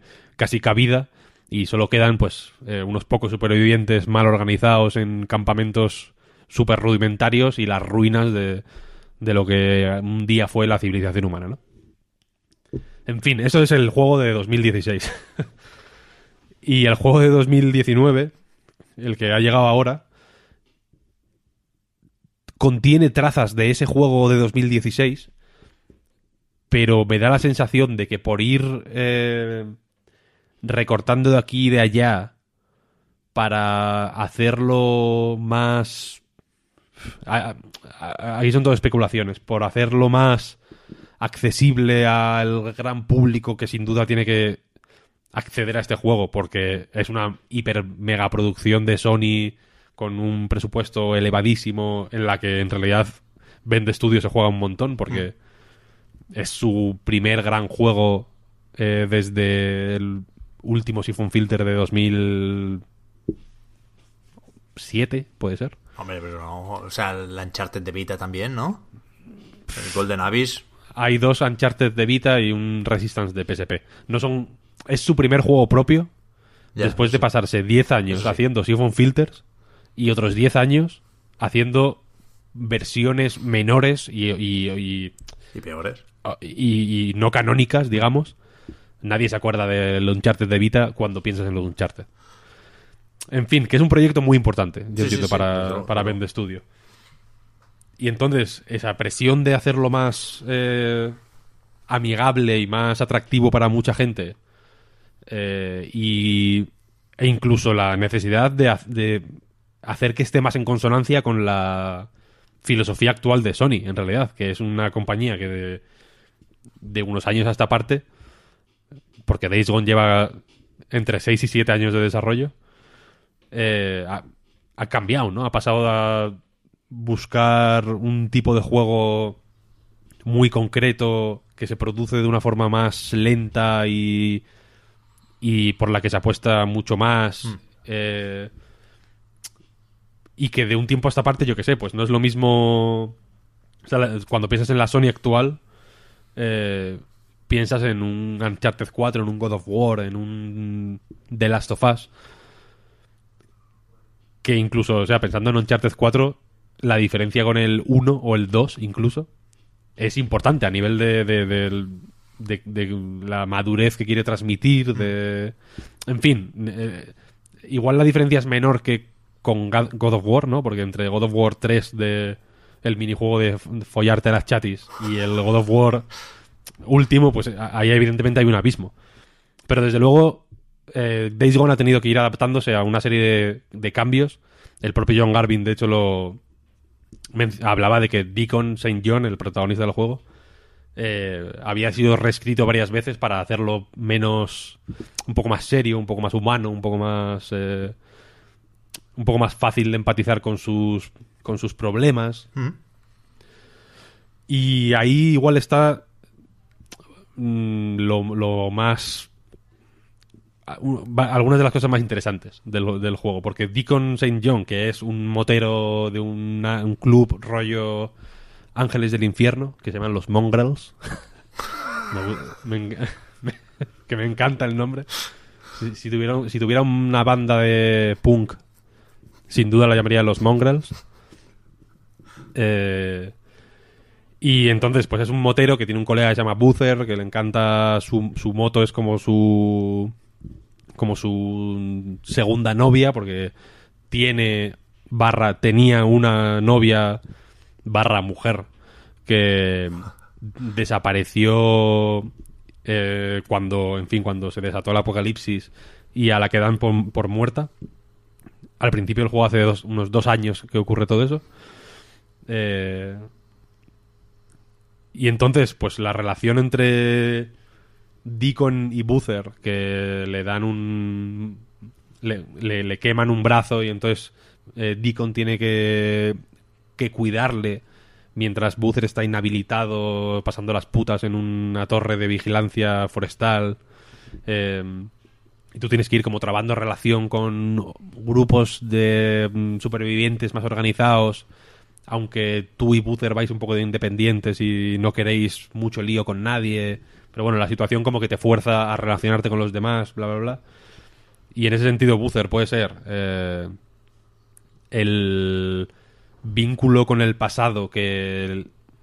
o- o con la la parte más reacia al cambio y al progreso de Deacon, digamos, manteniéndolo atado a, a la zona rural de Oregón donde se desarrolla el juego. Y Sara, el recuerdo de Sara, de- de- desaparecida o, o, en fin, desde luego que hace dos años que no la ve y tal, puede ser, eh, pues, eh, la un poco el motor del cambio al que Deacon renuncia para por miedo a, a separarse de, del- de la- su parte más conservadora que podría ser Buther. El objetivo al- último eh, viene a ser irse al norte, dejar atrás el, sitio en el que se desarrolla el juego porque está lleno de malos recuerdos y ta, ta, ta. Eh, pero esta base, digamos, que está ahí, vaya, lo, que he contado es una es medio paja mental, pero eh, ocurre, está, está en el juego, vaya, hay unas misiones secundarias fantásticas, para mí la- lo mejor del juego, que se te activan de vez en cuando y que es ir a la lápida de tu mujer.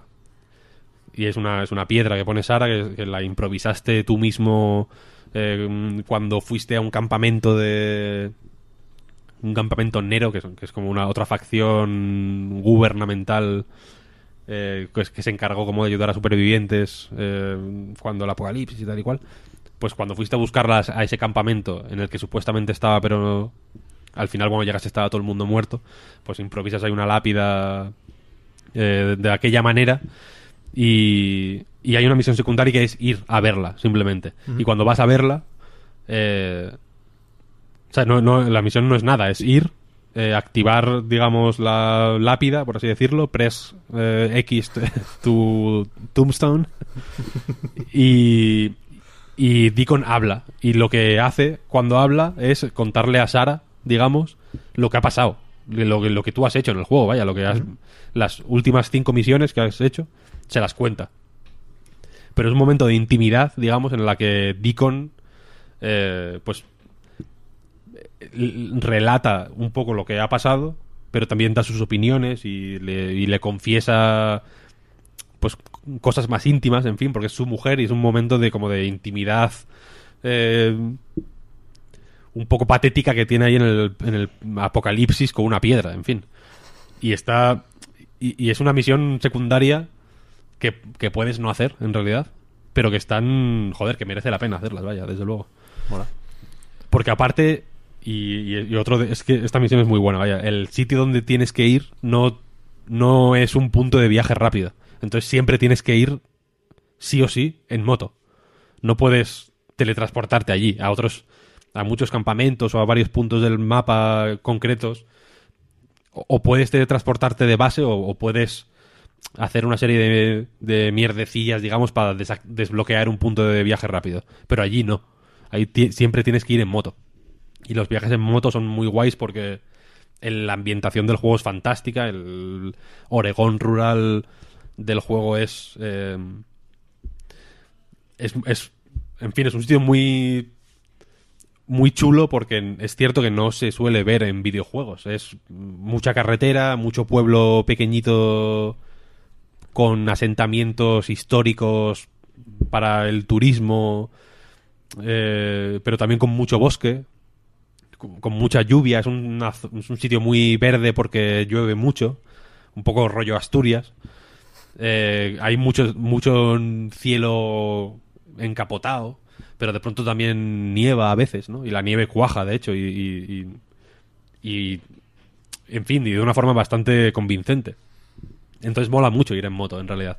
Y, y el momento de ir en moto para contarle a tu mujer desaparecida o muerta lo que acabas de hacer en, la- en el último rato es guay. es- tiene un rollo melancólico y, muy- y muy bonito que funciona hiper bien.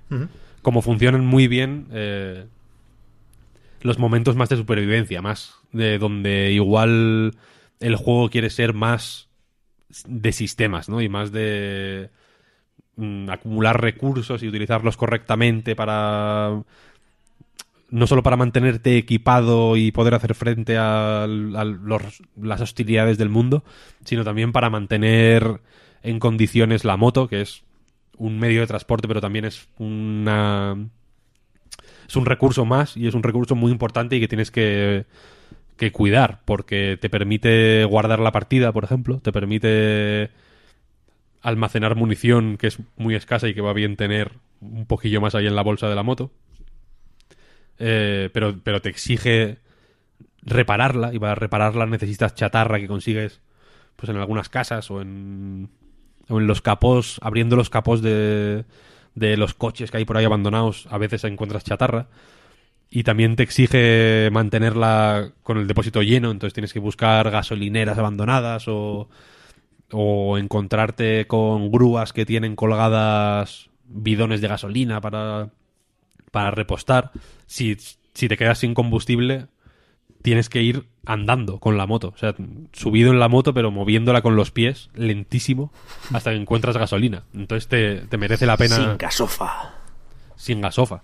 Te merece la pena preocuparte por ello, vaya. Y, en esa, y esa parte más de supervivencia, pues funciona precisamente por eso, porque a nivel de ambientes está muy guay, ¿no? Entonces, si necesitas eh, conseguir cosas para hacerte vendas, pues de forma intuitiva sabes que tienes que ir a la ciudad más cercana o la primera que te cruces y buscar una tienda abandonada y sabes que las vendas pues van a estar seguramente en los baños, ¿no? O en o si te cuelas en una casa, en el cuarto de baño, en la en la- el típico cajoncillo mm, con el es- la- típico mueble que es un espejo que es- abres una puerta, eso es muy americano, yo no, no lo he tenido en la vida y no sé cómo se llama, pero ahí suele haber vendas. O, o sabes que en la cocina igual hay trapos y botellines que te, te van bien para hacer cócteles molotov, en fin. De forma intuitiva, digamos, eh, aprendes a, a encontrar lo que buscas entre la- las ruinas de las cosas, ¿no?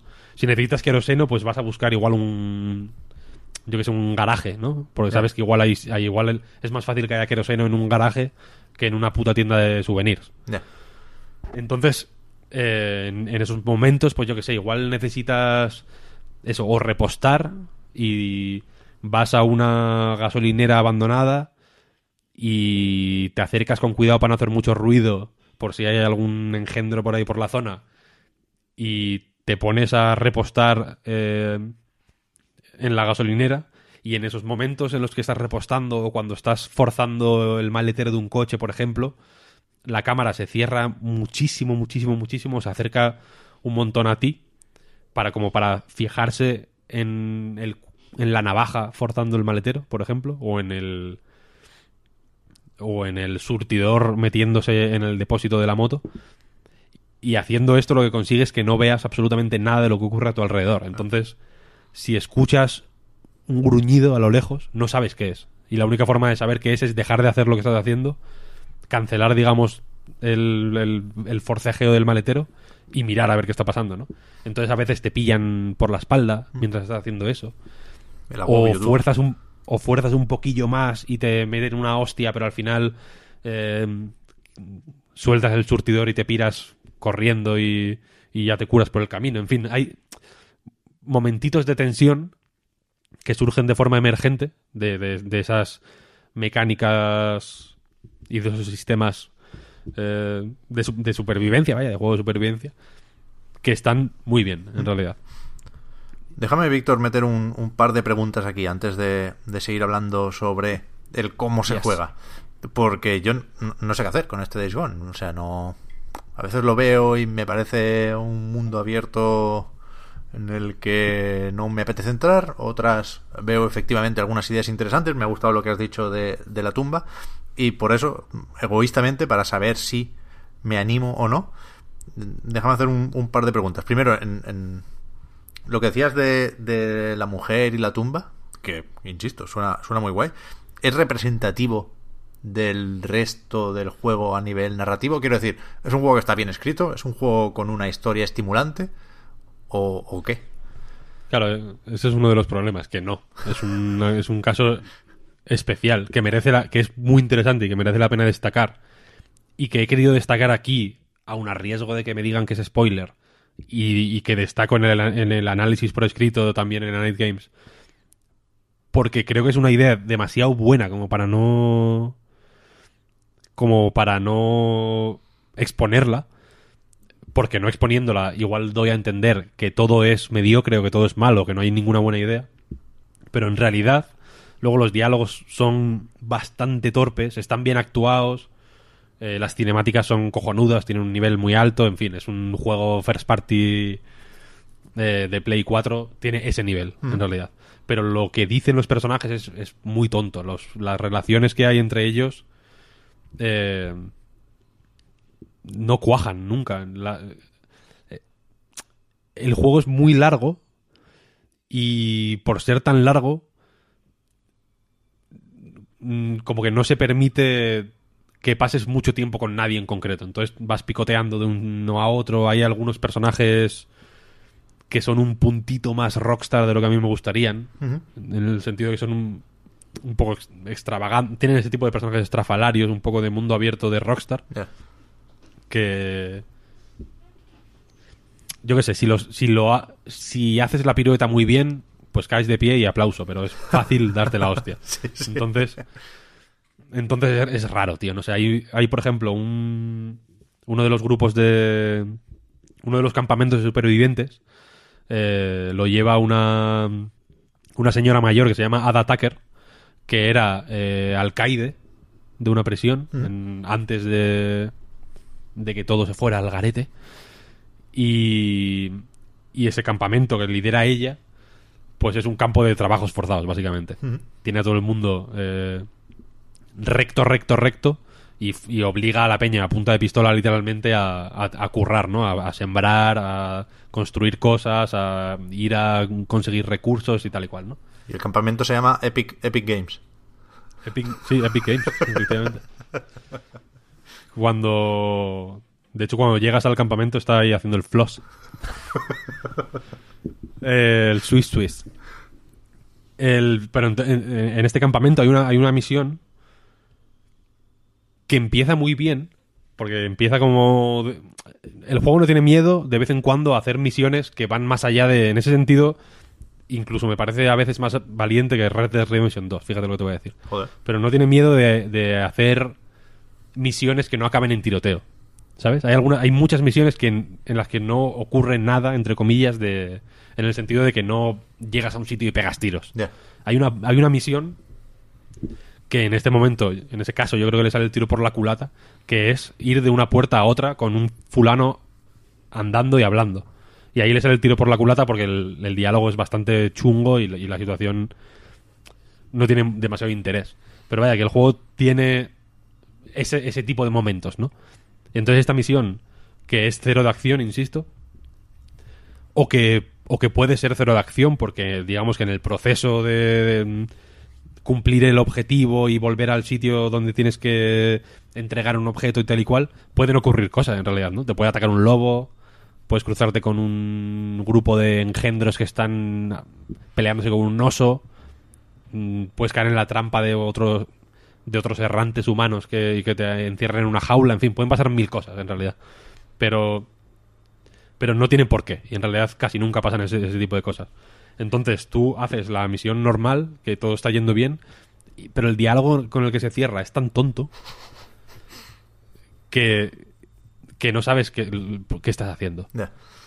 O sea, y, y es tonto porque acaba con el personaje con el que está hablando Deacon quejándose porque en el campo de trabajos forzados posapocalíptico lo que quiero hacer énfasis en esto no es digamos un sitio en el que te obligan a trabajar de sol a sol a punta de pistola y la alternativa digamos el lo- la, la otra cosa, la otra cosa en la que puedes pensar es que fuera de las verjas de ese campamento de trabajos forzados, lo único que hay son ruinas y monstruos que se comen a, a la gente, ¿no?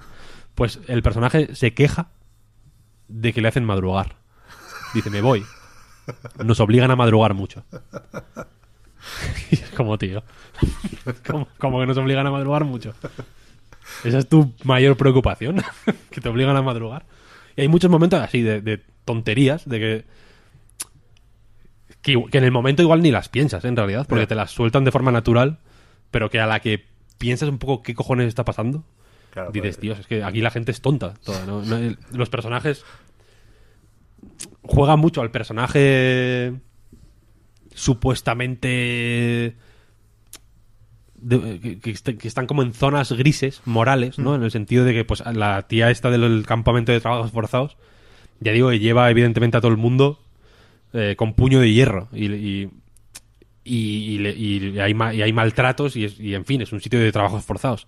Pero en realidad te lo justifica diciendo que, claro, la situación es extrema, ¿no? Entonces, en- soluciones extremas no están fuera de lugar en una situación así. Porque hay, que, todo el mundo tiene que colaborar, digamos, si, si de, una, de una manera muy, muy decidida para salir adelante en una situación como esa. Y luego hay otro líder de campamento que es un tipo un poco prepotente y un poco mesiánico que tiene una emisora de radio pirata en la que em, hace unas arengas ahí como a favor de las armas de fuego y de todo como para dar esperanza a la gente que a otros supervivientes y tal y como para atraer eh, gente a su campamento que también se te intenta presentar como un personaje desagradable porque claramente es desagradable y Deacon de hecho reacciona pues con desagrado a, a- a muchas a la mayoría de hecho de misiones de la radio esta pirata pero que evidentemente pues en fin de nuevo la situación es extrema y, y se te razona pues que, que una situación extrema no siempre tiene soluciones diplomáticas y más o menos tibias que sí que pueden funcionar cuando en el pre-apocalipsis. Joder, lo, lo de la emisora pirata es lo que me faltaba para tener que decirlo. No, no, no quería repetir lo de siempre, no, no, no quería recurrir a esto porque parece que esté menospreciando tanto Days Gone como lo que voy a decir. Pero es que suena muy a Ubisoft. Muy Far Cry, muy Wildlands, muy lo que sea, ¿no? Anda que no le gusta a, Ubisoft una buena emisora pirata. Y, y es algo que se, que se ha comentado, ¿no? ¿Cuánto de genérico va a tener este mundo abierto? Y esto me lleva a preguntar, relacionándolo con lo que decías al principio, Víctor, se ha vendido mucho la, la idea esta del agobio, ¿no? Me- el mundo está en contra de ti, que si no son los engendros, son los lobos, que también son engendros. Y si no, las bandas rivales que tienen francotiradores y que te ponen trampas para la moto, ¿no? O sea, que, que por un lado entiendo lo que decías de, de que el juego tiene que haber cambiado para amoldarse a- al tipo de propuesta que le gusta y le funciona a Sony, pero por otro lado no, no, no lo presenta de una forma muy amigable. O sea, se están gastando un dinero en marketing, por supuesto, pero no, no me parece que sea un juego que se presente como algo accesible. Y por eso no sé hasta qué punto eh, esos cambios, que insistimos, eh, es especulación, lo que pueda haber cambiado de 2016 a 2019. No sé hasta qué punto es mm, porque querían llegar a más gente o porque simplemente no les salía o era muy complicado o se iba a tener que retrasar más el juego haciéndolo más sistémico y dándole más importancia a la horda y a la improvisación, ¿no? Mira, yo te digo que el. eh, las ideas genéricas que tiene, que las tiene, a mí me da la sensación de que son posteriores a, al, al primer mm, borrador de diseño más o menos definitivo. En el sentido de que, eh, por ejemplo, las armas, obviamente, son grises, verdes, amarillas y moradas. ¿En serio? Entonces, esta idea, que a, que a mí me... Es una, es una cosa que me quita toda la estamina. Es un golpe... Es un golpe Es fatal que me deja... Que me deja, que me deja muerto, vaya. Eh, el evidentemente el juego se presenta como hostil, pero de una manera eh, manejable. En el sentido de que es, evidentemente, el mundo es hostil, pero las cosas que haces en el mundo mm, solo reflejan a medias esa hostilidad. Tiene algunas cosas que a mí me parecen guays, en realidad, como por ejemplo eh, que hace más énfasis en la supervivencia en el minuto a minuto, digamos, de la, de la supervivencia violenta, en el forcejeo con, con otros humanos o, con, o en la huida de la horda o en el meterle cebollazos ahí en la cabeza a, a los a, los engendros o romperles un palo con clavos en la en, el esternón y salir por patas porque te has quedado sin munición que en la parte más eh, síndrome de Diógenes de lootear mierdas. El luteo me parece que está muy bien, porque está hiper simplificado. En el sentido de que si, en un- si encima de una mesa hay un trapo, dos botellas y una lata de queroseno, cuando, cuando coges una cosa, coges todas. Automáticamente. Es como no tienes que andar looteando uno por uno todas las cosas. Una casa no tiene esta cosa compulsiva un poco de lootearlo todo de forma obsesiva. Eh, Lo hablaba con Albert de esto que es lo contrario a Red Dead, ¿no? Que venimos de abrir cada armario y de coger cada lata uno a uno. Claro, aquí supongo que es que hay que ir más a lo práctico porque es menos opcional hacer esto y, y porque está la, la presión del agobio y de los engendros y tal, ¿no? Pero Claro, y, y en ese, y, y funciona, ¿eh? quiero decir, el equilibrio está bien conseguido. Pero luego, eh,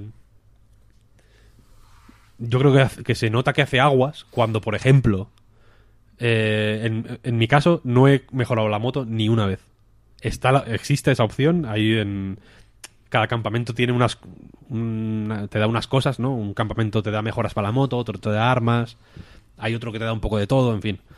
Eh, en mi caso no he mejorado la moto ni una vez. No he comprado ni una mejora. Me la pelan, no me hacen falta. Tengo un campamento. Cada campamento aparte tiene una moneda propia, digamos. No puedes utilizar el mismo dinero en, en varios campamentos. Entonces tengo un campamento con. En un campamento soy millonario de todos los ahorros que tengo. Y en el de las armas, pues eh, me he comprado todo lo que he podido. Porque prefiero tener armas que tener la moto. Entonces, este desequilibrio, o por ejemplo, en, en el árbol de habilidades, hay, hay tres árboles de habilidades, que hay uno, uno es eh, cuerpo a cuerpo, otro es a distancia y otro es supervivencia. Sí, sí, total, total. Eh, en el, y te dan un punto de habilidad cada vez que subes de nivel, por así decirlo. Y no he invertido ni uno en el árbol de supervivencia. Ni uno. Que son cosas que te facilitan, digamos, eh, el conseguir recursos, el poder acumular más recursos, el tener facilidades para encontrar plantas, por ejemplo, que es otra de las cosas que puedes encontrar por ahí que te sirven para, para fabricar eh, pues medicamentos o objetos que te suben resistencia, cosas así, o para comerciar simplemente con ellos. No he invertido en ni uno. Y no me ha hecho falta en ningún momento. No es. No es. No he sentido que mis habilidades para. eh, pues para sobrevivir fueran, fueran menores. Porque está tan.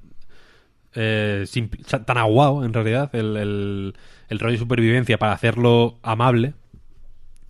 Que no hay nada que pensar. Y con las armas es lo mismo, en realidad. Quiero decir, si, si te ofrecen. Si te ofrecen cuatro armas distintas, cuatro rifles diferentes, y uno es gris, uno es amarillo, otro es verde y otro es morado, ¿tú cuál cogerías? Hombre, el morado, ¿no? Hombre, nos ha jodido. Entonces, que no hay, no hay ninguna decisión, ¿no? Ya. Sabes que ya están, digamos, bloqueados por nivel de confianza en el campamento a medida que vas haciéndoles encargos y les vas llevando recursos y tal y cual, sube su nivel de confianza. Entonces, hasta que no tienes X nivel de confianza, hay algunas armas que no puedes comprar, por ejemplo, o mejoras para la moto que no puedes comprar.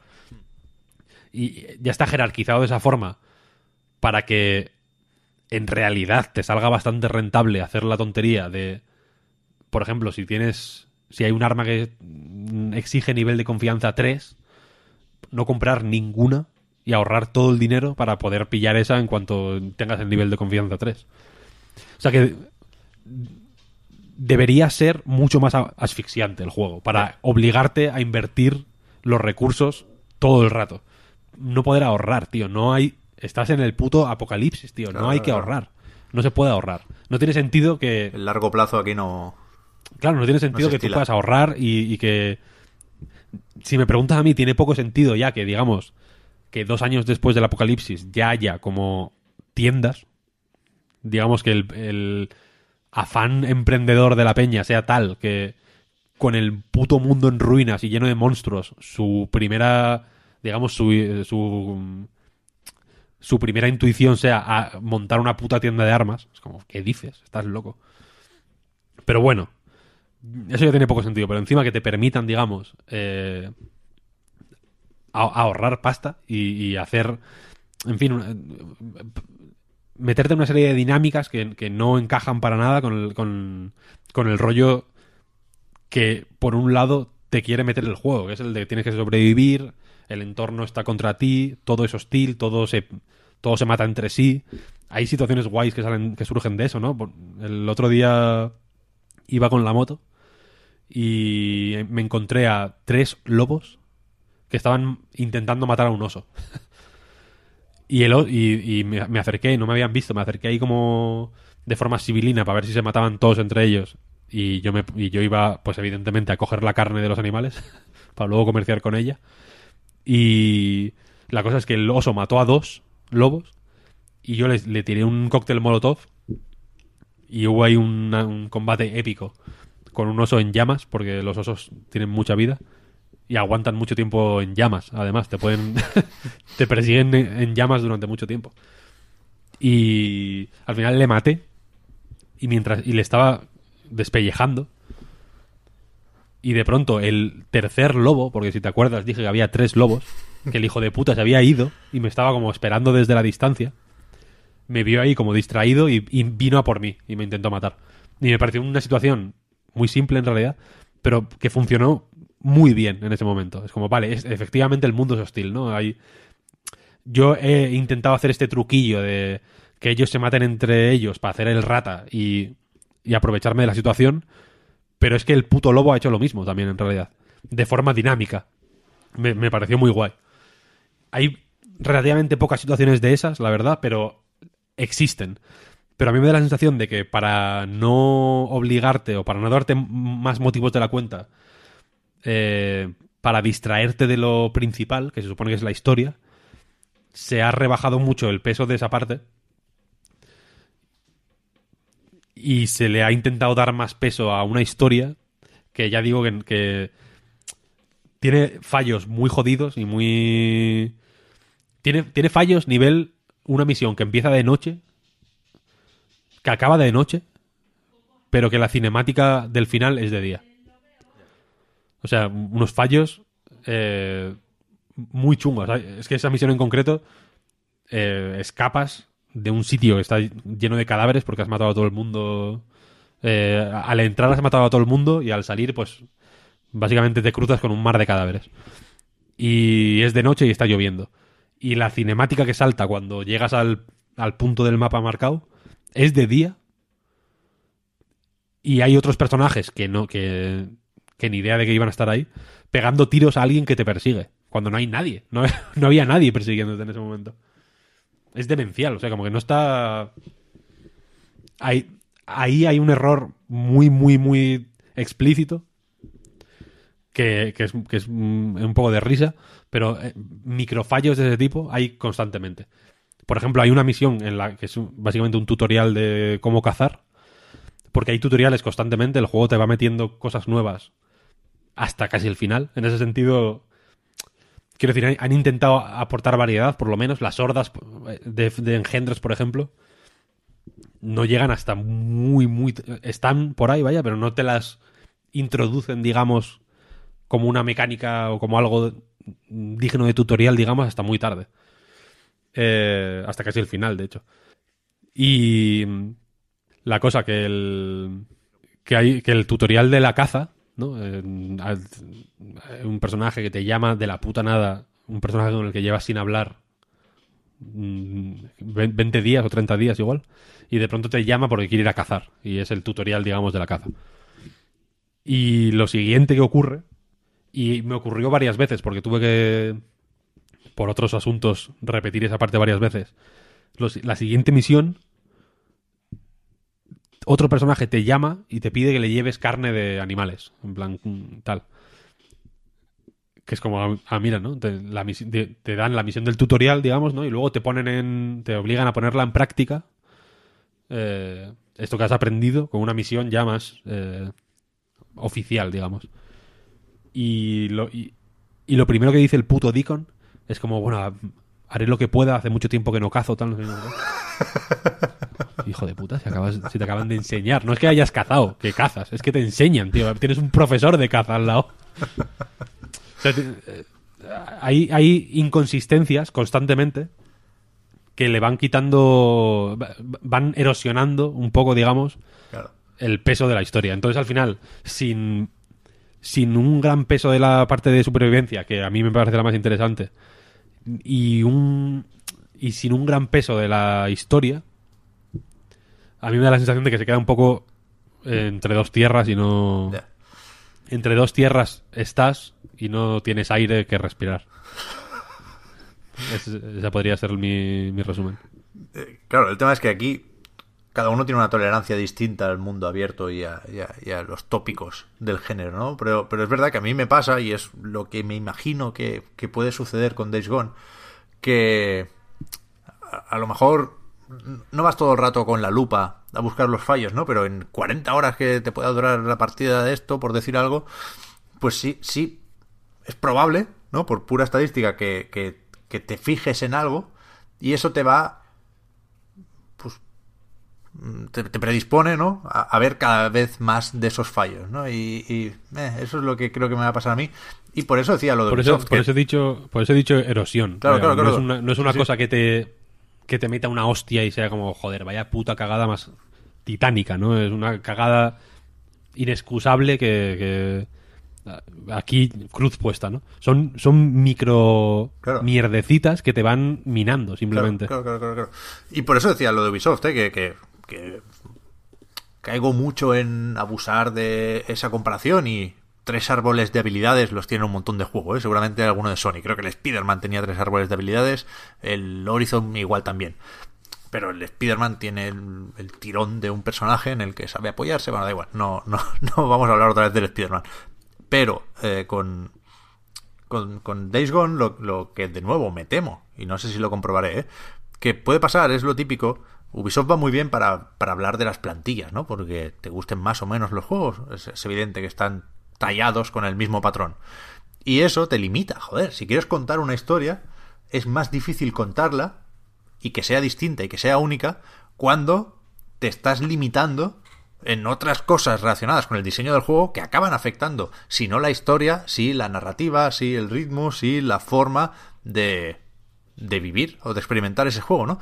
Y por eso yo defenderé Red Dead Redemption 2 siempre, porque eh, con sus problemas, es un juego que partiendo de una premisa muy similar y teniendo un minimapa lleno de iconitos y de mierdas, no se parece en- a ningún otro juego. Cuando lo juegas, la partida, el estar ahí, es completamente distinto a cualquier otro juego, de Ubisoft o, o de quien sea. Porque no usa esa plantilla. Usa la premisa y después crea otra plantilla, que es suya, que es la del detalle, que es la de la contemplación, que es completamente distinta. No se parece en nada Red Dead Redemption 2 y Ghost Recon Wildlands. O Red Dead Redemption 1, te diría. En ese sentido, es cierto que. O sea, la mayoría de cosas genéricas que se pueden encontrar en Days Gone y que es obvio, en mi opinión, que le quitan personalidad y que, la, y que lo hacen más plano y más fofo, son cosas que hacen más plano y más fofo a God of War, por ejemplo, en realidad. ¿eh? Mm, Sí, sí, sí. porque La, porque la puta mierda de los También hay de las colores. armas de colorines Sí, sí. está ahí también presente y, y- y- y creo recordar haberlo haber hablado mal entre comillas de, de aquello ya en cuando salió el God of War Hmm. pero el God of War tiene tiene otra serie de cosas digamos que que, que le ayudan a, a- a sobresalir por otros méritos Eh, en mi opinión no le da para ser ni juego del año ni ni Dios que lo fundó pero desde luego es un juego muy notable por, por muchos otros motivos. Que, que tienen que ver con el juego, con- con- o sea, con sus mecánicas y con su diseño, pero también con otras mil cosas. Es un juego. eh, es un artefacto muy complejo, en realidad. Y en Days Gone, pues no existen una serie de complejidades que. o, o de puntos de partida que God of War sí tiene. Y entonces es relativamente más fácil pensar en él como simplemente un mundo abierto de los que hay mil. Es, es un. Yo entiendo que es un género que a mucha gente no le gusta porque es muy difícil hacerlo de tal modo que no seas un recadero, por ejemplo. Claro. Red Dead Redemption 2 efectivamente es muy diferente, es un juego con un tono y una personalidad absolutamente únicas, pero a mí me resulta insoportable. No me lo he pasado ni me lo voy a pasar jamás porque, porque no me merece la pena y de hecho me entristece y me deprime, de- y lo digo con propiedad, vaya, me resulta deprimente Red Dead Redemption 2 porque me toca los cojones ser el recadero. Pues, me- o sea, quiero decir, ser el recadero de la gente me toca los cojones independientemente de lo bien escrita que esté esa gente. Ya, ya, ya, está claro. ¿Sabes lo que quiero decir? Me da igual lo bien animados que estén los personajes, que a mí me toca los cojones igual y me, y me, y me mina la moral de la misma manera. Sí, sí. Y, en, y en ese sentido, Days Gone tiene menos personalidad. Pero porque la personalidad que tiene, que yo creo que era más, o que podría ser más si no tuviera estas cosas del- de la plantilla Sony, porque al final puede no ser eh, una plantilla tan rígida como la que hace que el Wildlands y el Far Cry 5 sean similares, ¿no? O que, o que se vea que son de la misma familia. O que sus padres eran hermanos. Eh, pero, pero es una plantilla que está ahí. Sí, y que desde sí, luego.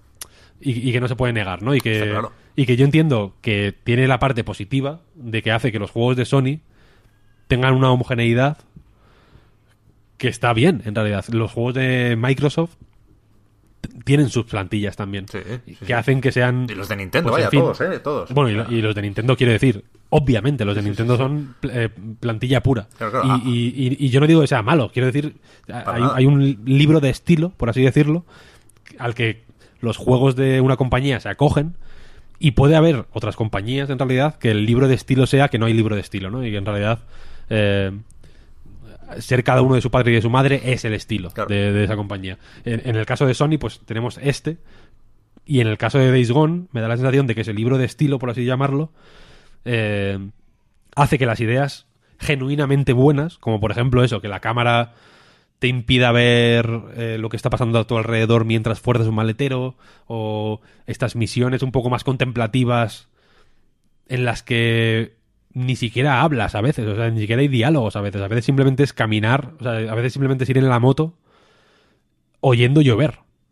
Y es, joder, es, eh, hay momentos sobrecogedores, genuinamente, cuando vas eh, por una carretera y ves una montaña al fondo y pájaros volando y la, y la lluvia cayendo en un- sobre un lago y pasas por un pueblo abandonado en, lo que no- en el que no hay nada, pero luego de pronto ves un grupo de engendros merodeando o, o un cadáver, por ejemplo, yo que sé, y, tú pasas de largo, no haces nada en realidad, no, no, no, no, tiene, no, se te ha perdido nada ahí, entonces es- es- son escenas pues que tienen un- una carga emocional muy concreta y muy, y muy interesante pero que no que el juego mismo no les deja brillar joder no les deja brillar porque al final sabes que eres un puto recadero y sabes que estás haciendo eh, y las tonterías digamos quiero decir si, si, en, si en un velatorio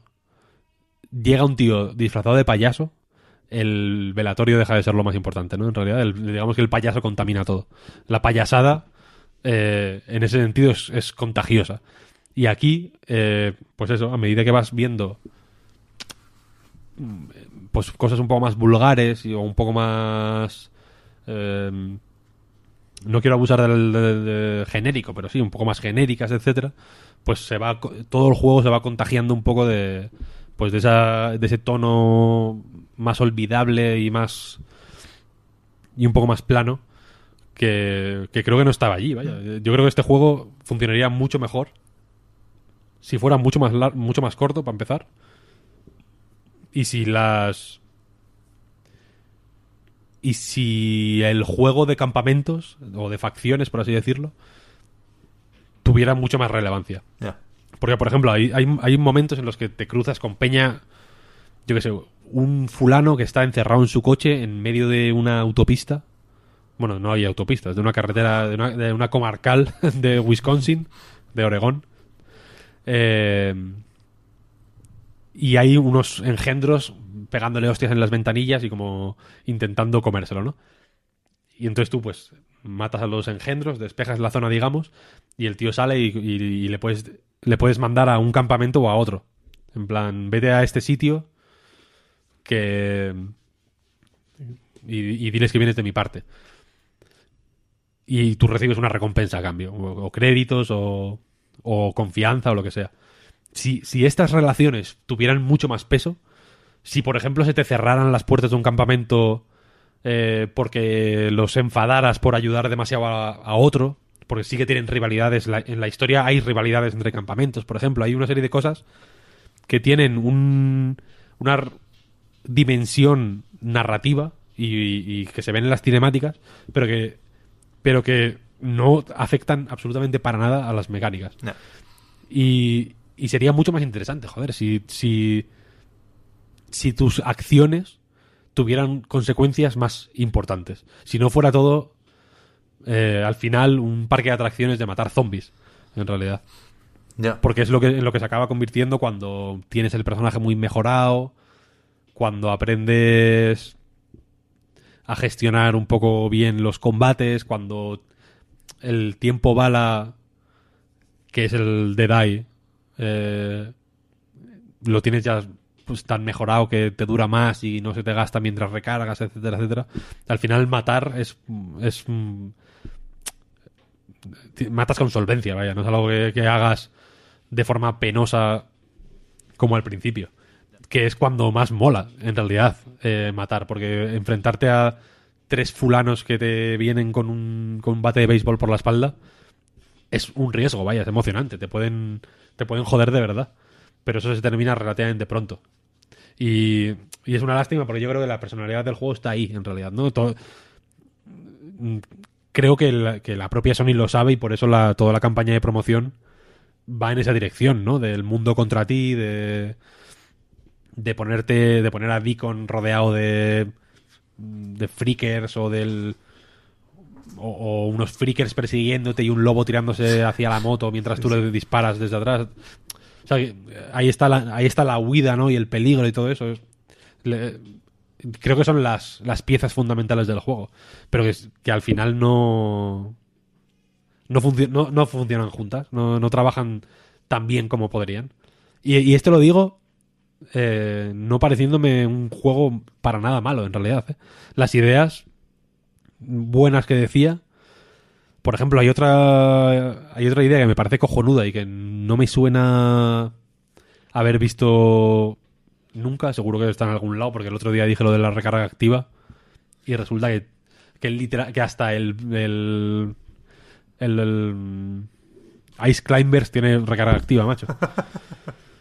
Pero las, las misiones, hay misiones principales, hay misiones secundarias, hay encargos, que son cosas que te piden desde los campamentos, hay eh, asentamientos de errantes que puedes liberar para crear puntos de viaje rápido, hay nidos de engendros que tienes que quemar ahí con cócteles molotov y tal, que también creas eh, puntos de viaje rápido con eso.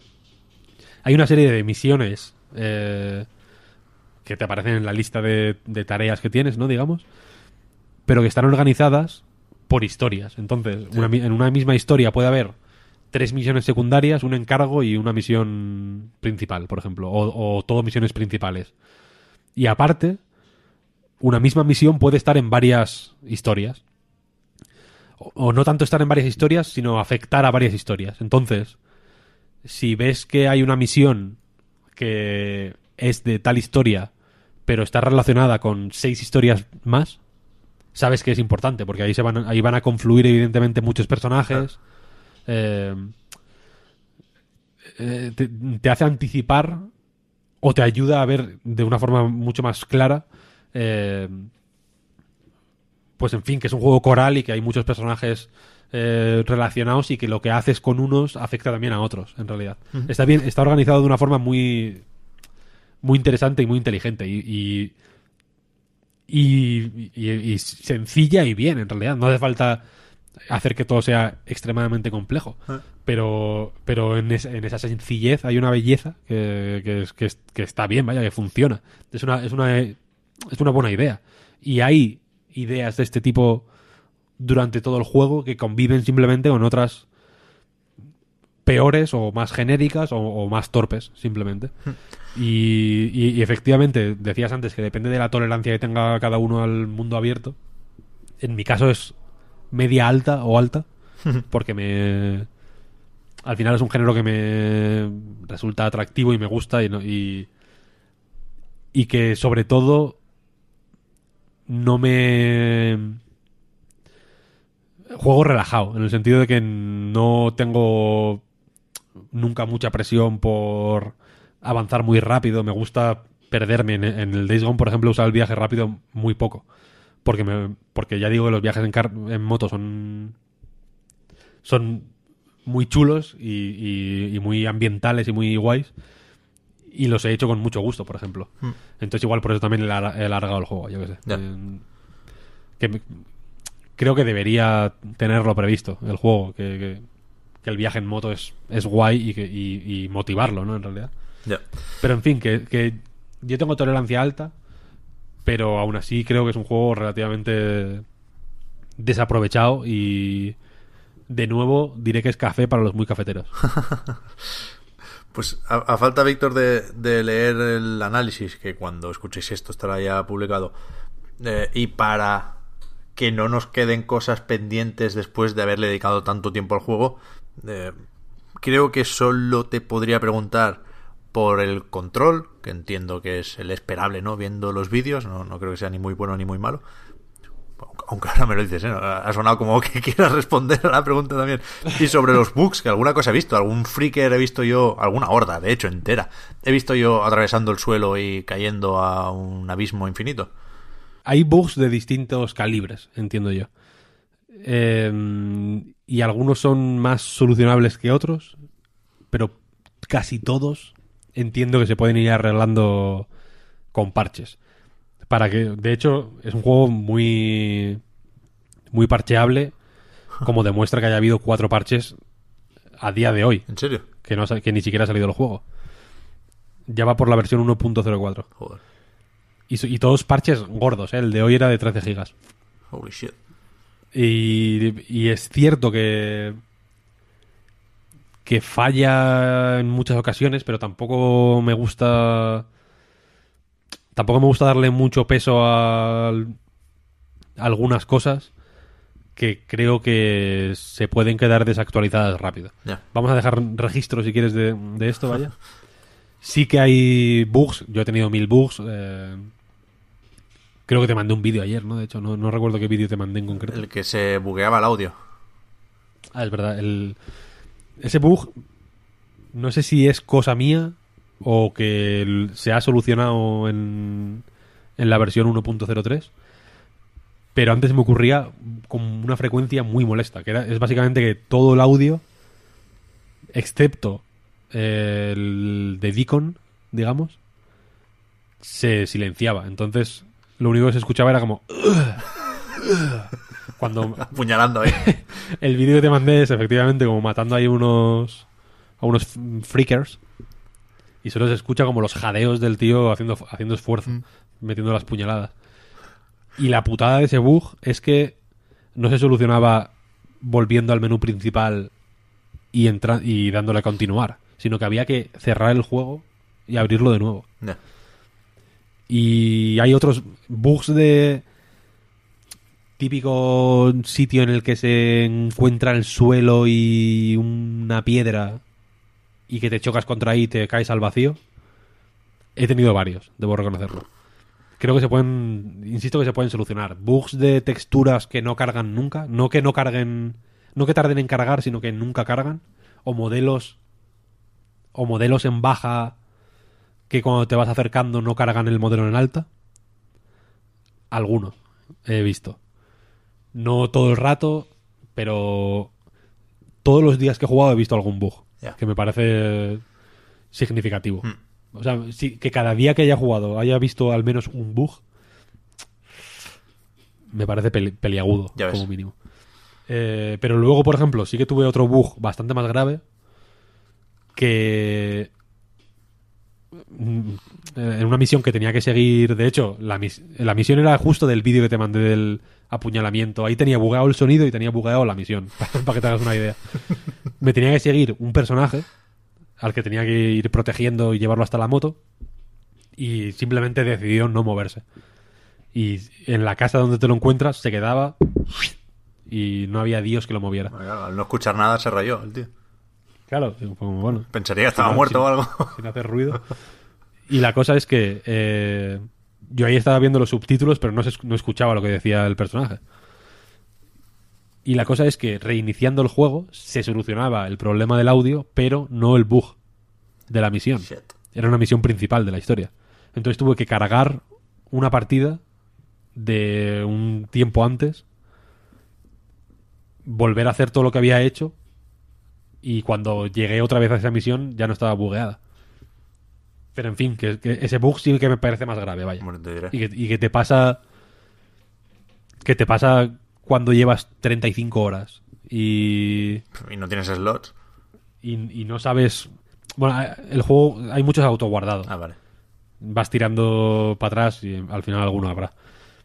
Pero puede que no, vete a saber. ¿eh? Igual, el- igual la mierda concreta que te buguea tal misión ya se queda fuera de los autoguardados. Vete a saber. Claro, Es que claro, estos mundos abiertos más o menos complejos tienen estos, estos peligros. Y sí que hay, eh, en fin, cagaditas por todos los lados. Eh, también de rendimiento, debo decir. Yo, yo estoy jugando en Play 4 normal. La proletaria, no el Power to the People, Lumpen. mm, Lum PS4. y rasca de cojones a veces. Rascaba más al principio, la verdad. Eh, sí que he notado en algunos casos mejoría en, en- puntos concretos del mapa a los que vuelves de vez en cuando. Eh, ahora rasca menos que al principio. Parche a parche. Pero ya te digo que han tenido que sacar 50 gigas de parches en, total. O, o 40, vete a saber. Porque hubo un parche de 23 gigas. ¿eh? Ya, ya, ya, ya. Lo sé, lo sé, lo sé. O sea que, que poco a poco lo han ido afinando. Y, y sé, porque en el material que ha enviado Sony con el juego para análisis, eh, te lo, lo dice, vaya, que, el- que uno de los. Una de las cosas que se quieren solucionar con parche Day One o con los primeros parches es eh, estabilizar el rendimiento en, en todas las Play 4. Ujú. Que entiendo que lo que quieren decir es, va fatal en la normal, eh, queremos que vaya bien. Que se puede, porque yo que sé, el Bloodborne, por ejemplo, iba catastróficamente mal al principio. Y, y con un par de parches fue bastante bien, mejor. O sea, se, no- se notó una mejoría considerable. Y este me creo que puede ir mejor, en realidad, vaya. Pero...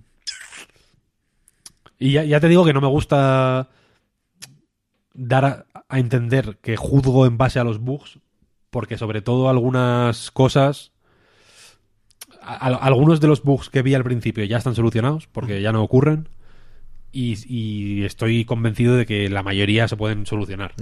Que es una puta cagada que haya que solucionar cosas relativamente básicas, como que el sonido no se vaya eh, con un parche, también.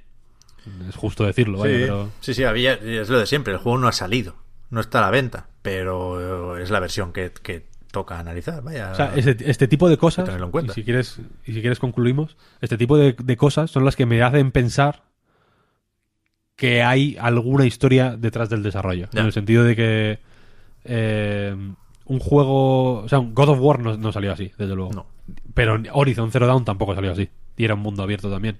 Ni el Spider-Man, está claro.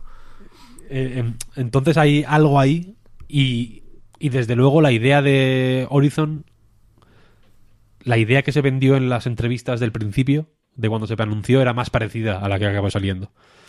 Aquí no, aquí hay un poco de fricción ahí entre lo que se intuía y lo que ha acabado siendo. Entonces, algo pudo pasar y quizá eso haya repercutido en, en una serie de problemas técnicos que quizás se deben no tanto a, a, a torpezas o a, o, a que, o a que no saben, como a que ha habido algo raro ahí.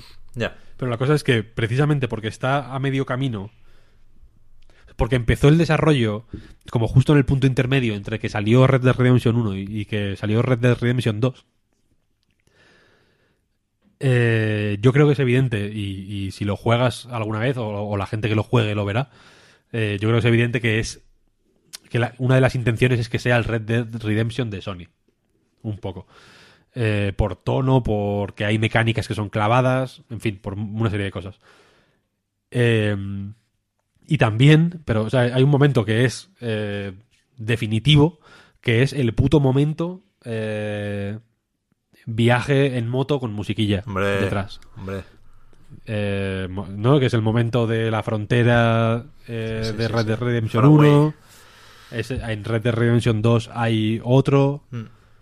Es el momento Red Dead Redemption. Cuando un juego, cualquier juego, hace eso, es obvio que la referencia es Red Dead Redemption. No Que también es, eh, o sea, es difícil no ponerlo, ¿eh? Habiéndolo visto en Red Dead. es muy jugoso, pero porque, joder, es un momento brutal. Sí, sí. Pero te delata, Eh, es verdad que te delata. Y, pero es que es delator, joder. No, Sí, sí, no me puedes decir que no. Sí, sí. Entonces, eh, el- la, la conclusión a la que quería llegar, y a la que he llegado pensando mucho sobre este juego en los, últimos días, es que como, es- como se empezó a desarrollar a medio camino entre Red Dead Redemption 1 y Red Dead Redemption, Red Redemption 2, a veces es difícil saber cuál es la referencia. Si el Red Dead Redemption 1, eh, sólido y revolucionario en su momento en algunas cosas, pero más tradicional, o el Red Dead Redemption 2 más arriesgado y más y también más basado en sistemas o más aparentemente basado en sistemas más mucho más actual mucho más contemporáneo mucho más eh, moderno. Y entonces está eh, eh, en ese punto un poco incómodo entre querer ser eh, querer aportar algo propio y hacer algo un poco más arriesgado y querer ser el juego amigo que te ofrece, pues, en fin, una seguridad que te ofrece la seguridad que te tiene que ofrecer un, se supone, en mi opinión no, pero bueno, que se supone que te tiene que ofrecer un eh, juego eh, triple A exclusivo de un estudio first party de Sony. Creo que es representativa esa, esa zona, ¿no? Ese espacio ahí un poco un poco difícil de gestionar, que es donde creo que está Days Gone. A ver, a ver, o sea, me has convencido de regular, te lo digo, no, no, no me muero de ganas después de escucharte de jugar, pero sí creo que lo voy a probar para poder hablar de él. Creo que es un juego interesante en ese sentido, ¿no? En, tanto que comentable, que, que nos dice cosas sobre Sony, sobre puntos altos y puntos no tan altos, y sobre lo que seguramente es el principio del fin de esta generación, ¿no? Me, me- interesa con- como tal. Y estaba pensando, joder, la puta peor idea meter un off topic aquí que vamos mal de tiempo, ¿eh? Pero es muy rápido. Estaba pensando en, en, la solidez de algunos mundos abiertos y en lo que cuesta, parece, ¿no? Por tiempo hacer un juego de estos, ¿no? La mayoría de estudios han sacado pocos juegos en esta generación. Y antes mencionaba el Spider-Man y, y me he acordado de Insomniac, que estos son unos maquinotes, ¿eh? Que nos han hecho el Sunset Overdrive, el Ratchet and Clank, el Spider-Man y un montón de juegos de Oculus en esta generación. Y no... No creo que hayan fallado con ninguno de estos. Mm, no, no. Ojo con Insomniac, ¿eh? Sí. Ya digo, me, O sea, yo- me voy off topic, pero me ha, me ha venido esta idea a la cabeza. O sea, yo creo que por, por relacionarlo eh, con el, el tema en cuestión, eh, quizás sí que quizás sí que a Ben Studio le habría ido bien tirar un poco más hacia ese lado del, de- del estudio pues, relativamente normalito que es Insomniac porque tampoco es una cosa revolucionaria pero que sí que es muy fiable Mm. en el sentido de que joder eh, les encargas cualquier cosa y te la sacan bien sacada vaya una cosa de que igual ya digo no es revolucionario pero sin sin quejas Solo una gente que en el contrato te pone yo el 8 te lo garantizo. Sí. El 9 no, pero el 7 tampoco. O el 6 tampoco. si, si no hay un 8 me suicido. Este Price tiene un, un, un 8 tatuado en la espalda gigante. No, pero bueno, que, que desde luego. Eh, Quiero decir, la broma la hemos hecho toda la puta vida, ¿no? El, el, sí. el 7 de Insomnia, que es, el, es un 10 en realidad, porque es el juego, es el, el- juego de Insomnia perfecto. Para mí el Spider-Man es más 7 que 8, ya te lo digo, pero bueno. Eh, y el Sunset Overdrive también. Pero, pero, pero lo digo de una manera. últimamente parece que hay como mucho mucha aversión al, al 7 y al 8, pero bueno, que el, yo te, te hablo de un 7 que quiero decir que el, el- un 7 que, que, que, te casabas con él, vaya. Sí, sí, sí, digno, con la cabeza ves- alta. Que le ves y dices, mira, es que se lo presento a mis padres. Sí, sí, sí, sí, sí, sí. Que no, que no es, que no es un 7 del que te avergüenzas, ¿no? Que no, que, que cuando quedas con tus amigos no lo llevas. No, no, no, no, no. Es un 7 que quieres presentar a todos tus Es, amigos. es el 7 que empieza siendo un 7. 7-8, ¿eh? Nos movemos en ese margen. Que a mí sí el Spider-Man me parece Es de un- 8. Pero es un que. 7 que de frente es un 7, pero que, que, se- cuando, que dice voy al baño. Y cuando le ves de perfil es un 8 de pronto. Hostia, ¿qué está pasando? Pero que son proyectos que empiezan siendo un 7-8, que se desarrollan siendo un 7-8 y que acaban siendo un 7-8. ¿Sabes? Sí, sí, todo bien, todo bien. Sin, por eso digo es fiable. According to the plan. Claro, claro, claro. No, no me da la sensación de que sea un estudio que te dé sustos. Poniéndome en la posición de Sony, ¿no? O de, o de Microsoft. Que, que les confíes, digamos, eh, una misión, que les encomiendes el desarrollo de un juego y que te den sustos. O sea, me da la sensación de que es bien, ¿no? En plan, joder. Gracias, ¿no? Ted? Ha salido bien como siempre, como no podía ser de otra manera.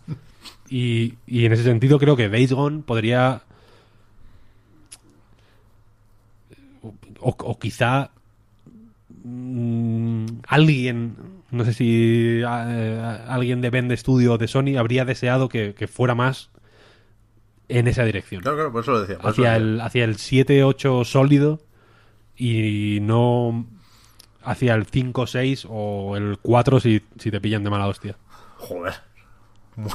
Muy de mala hostia, sea, ¿no? Me sí, para mí es, para mí es un 6. Vale, vale. Un 6 eh, un un 6 solvente. Pero digo que es el, el típico juego que es que si te lo... En, en la lista de Metacritic está la- el típico Slant Magazine, por ejemplo, Mm.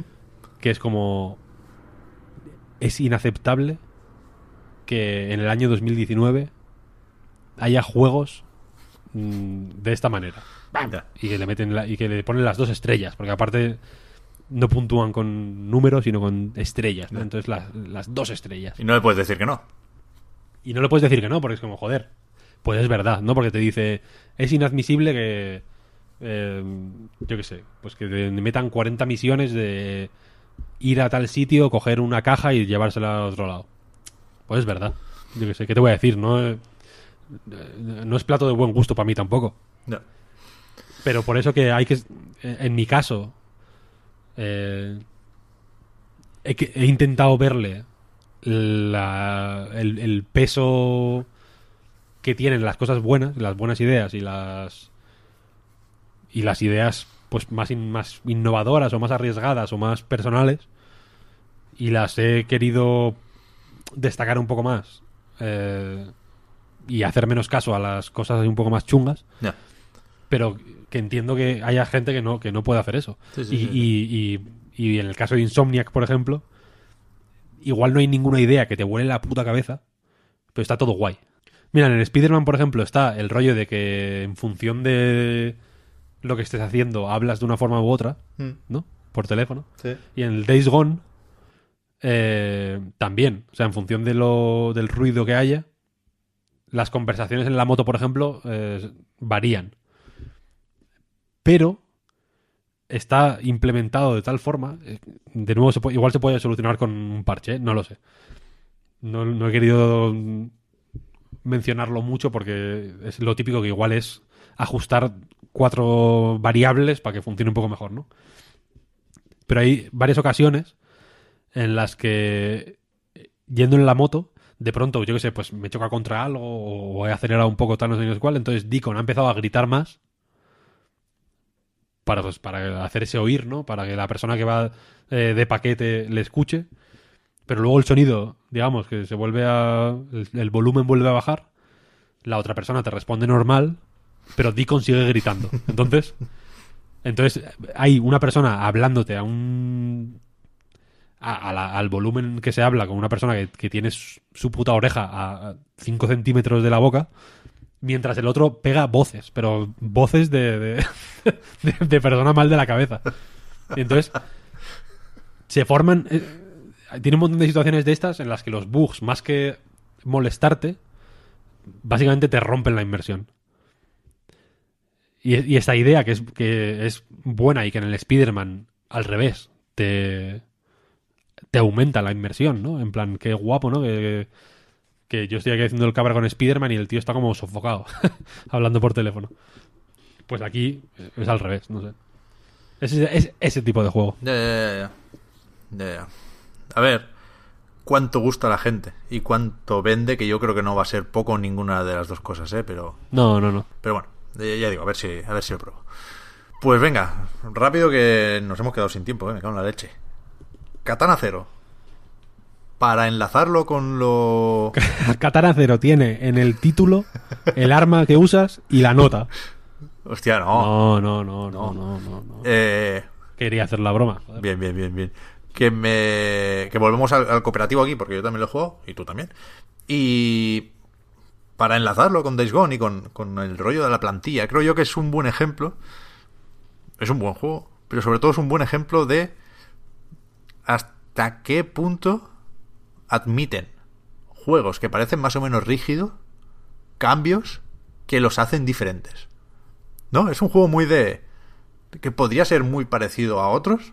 Tiene una premisa que lo encaminaba a Hotline Miami, Nota Hero, todos estos indies de acción muy, muy, muy, muy directos, con cositas también de drive a nivel de música, a nivel de estética, ¿no? Con, con ese morado, con ese neón.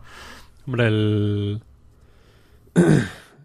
El rollo. la- o sea, la música es drive, pero el. El llevar. Y también es un poco Hotline Miami, en realidad. Y el llevar el- la música en, lo- en el Wallman es Baby Driver, en realidad. También, también, también. Pues todas esas cosas te hacen pensar en un juego que ya has jugado y en realidad es muy distinto el cabrón, de una forma muy ingeniosa.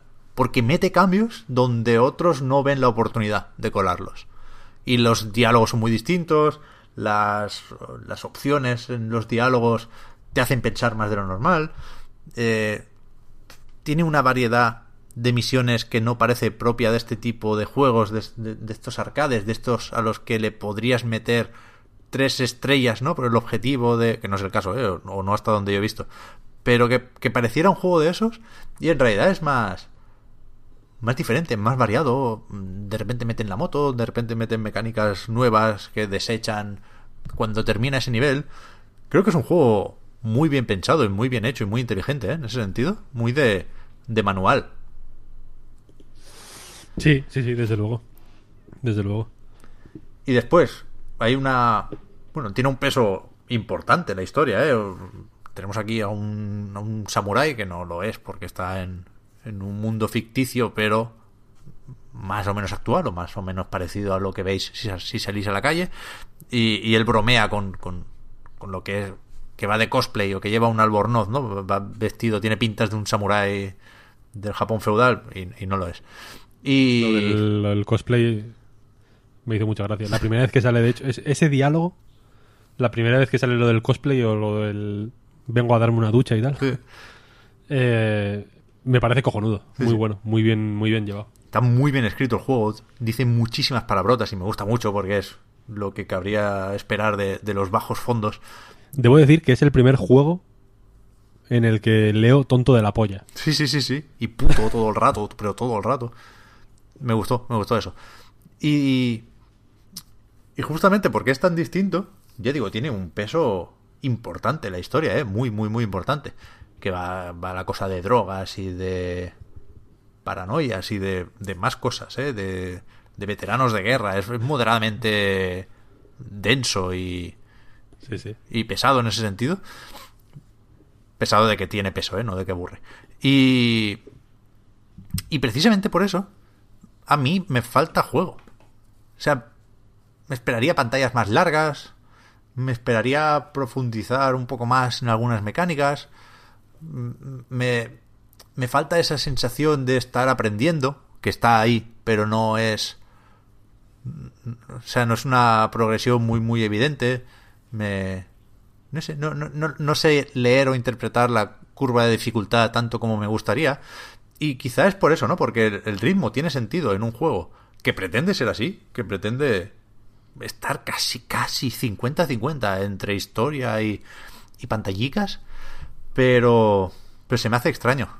Me, me falta un poco de espacio para los espadazos que no lo he contado, pero de esto va la cosa, ¿no? Es un juego en 2D típico de abrir puertas e intentar sorprender, hay un componente de sigilo, hay un punto de interpretar los tiempos de reacción de los enemigos, que algunos te pegan y otros te disparan. Para los que te disparan puedes ralentizar mucho el tiempo y devolverles la bala, pegarle un espadazo al, proyectil y que se lo coman ellos. Y son, son mecánicas que están bien, que están bien ajustadas, no puedes ni ralentizar mucho tiempo ni pegar muchos catanazos seguidos, pero que al final parece que tengan poca importancia, o menos de, la- de las que podrían. Cabe más juego en Katana Zero, creo yo. Sí, sí, sí, desde luego. El... Hay, hay... la manera en que están diseñados los niveles, de hecho, eh, lo que has dicho de la curva de dificultad tiene sentido porque eh, a mí me da la sensación de que por querer, entiendo, eh, darle a la narrativa el, es- el espacio que se merece en realidad, porque ya digo está, que está bien hecha. Mm, el nivel de... O sea, la- una pantalla no siempre es más difícil que la anterior o más compleja. Y tiene sentido, en realidad, funciona, funciona correctamente. Pero... Pero de... man- Fíjate, yo eh, se me ocurre compararlo con Celeste, por ejemplo, ¿no? En realidad, que el- la historia, digamos, el, el juego principal eh, tiene una serie de...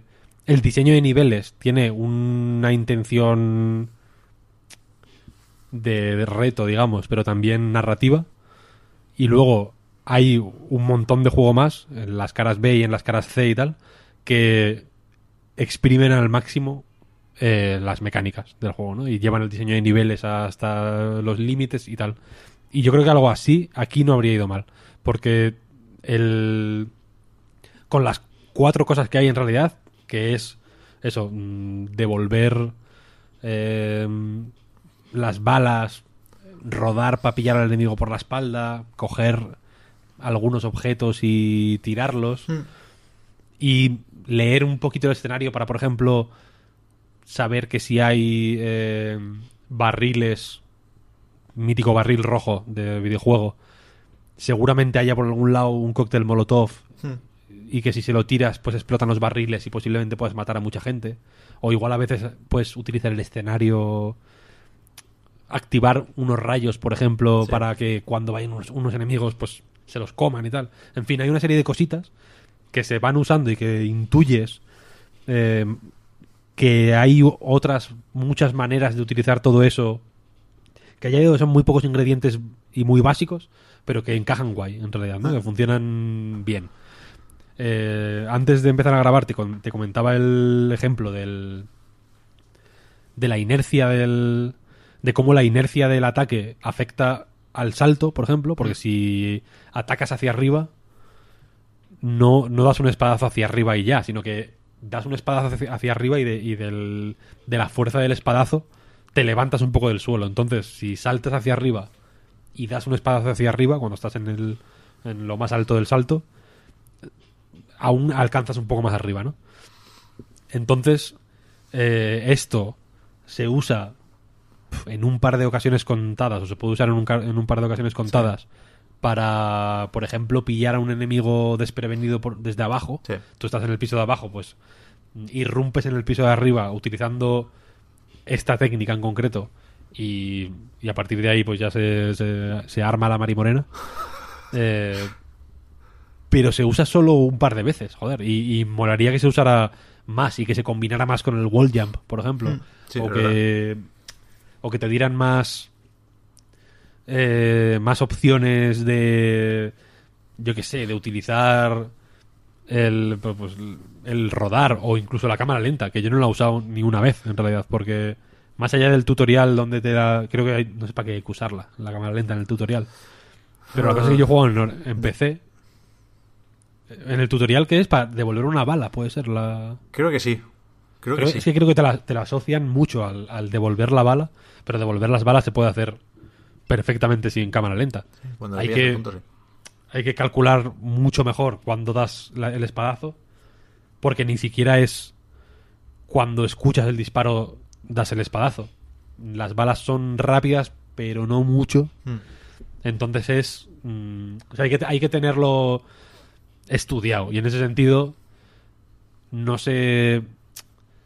No siempre sale de forma intuitiva, ¿no? El, el, que te peguen un tiro y devolver la bala, sino que en ocasiones, al, menos en mi caso, eh, a base de repetir la misma sección t- 30 o 40 veces, pues ahí ya pues sí que aprendía a dónde tengo que de- devolver la bala y tal. Pero la cosa es que, ya digo, yo jugué en, en PC y entonces jugando con un WASD eh, en la cámara lenta es el mayúsculas Claro, y me resulta infernal utilizar el puto botón de mayúsculas. Igual lo podía haber puesto en el espacio o algo así, no lo sé. Pero A, par- a partir de cierta edad, el meñique no sirve para nada, eh, tío. para nada, para nada. Qué- O sea, qué lo dolor. tengo- lo tengo muerto, me duele todo el día, aparte. Y de coger el móvil más, porque lo pongo como, como un lord inglés bebiendo el té y lo tengo siempre ahí como, como erguido, es una cosa horrible. Que nunca, nunca debimos salirnos del counter, ¿eh? es el castigo por dejar el counter. Pierdes un dedo, como To- la Yakuza. Total, totalmente, totalmente. La cosa es que, eh, eso. Yo, por ejemplo, no he utilizado nunca la cámara lenta. Joder, yo sí. Y. Yo he jugado en Switch, por cierto, y guay. Claro, yo intenté jugar con la en- con el mando de la Play o, o con cualquier mando, vaya, en realidad. Eh, creo que está en el L1, digamos, ¿no? En el bumper izquierdo. Eh, Está mucho más a mano. La cámara lenta es mucho más fácil de usar y seguramente sea un recurso muy útil en muchas ocasiones. Pero yo no lo he usado y no lo he echado en falta, en realidad. Ya. No, o sea, yo he decidido jugar con ratón eh, a propósito, porque con el ratón, digamos que en vez de tener un botón de ataque únicamente, tienes una retícula que te permite apuntar eh, de manera fina hacia dónde atacas en, en 360 grados. Entonces, como que te permite jugar más con el salto. Cuando llegues al final, que no te queda nada, verás, eh, hay, hay dos momentos en el final que son demenciales de difíciles. O igual son extremadamente fáciles si usas la cámara lenta, ahora que lo, Ahora que lo estoy piensas, ¿no? Pero son muy, muy, muy, muy, muy difíciles. Porque te permite, o sea, te, te piden eh, saber enfrentarte a todos los enemigos y saber utilizar. O sea, te pide saber atacarles de todas las maneras posibles. Es muy jodido. Y ahí controlar guay los ángulos en los que daba los espadazos me, me venía de lujo. Vaya, no, no, no sé cómo no sé cómo podría jugar a eso con un mando. Eh, pero al mismo tiempo me jode porque lo veo desaprovechado. Ya. Y, y eh, o sea, hay confirmado eh, DLC y el juego termina eh, extremadamente abierto, pero extremadamente abierto. Eh, y en fin, se esto se puede explotar muchísimo, muchísimo, muchísimo. Pero como primer acto, que de hecho se refieren a. el- un, un personaje del juego se refiere así, digamos, a lo que está ocurriendo en, en el argumento del juego, digamos. El primer acto. Eh, sí que se echan falta un poquito más de.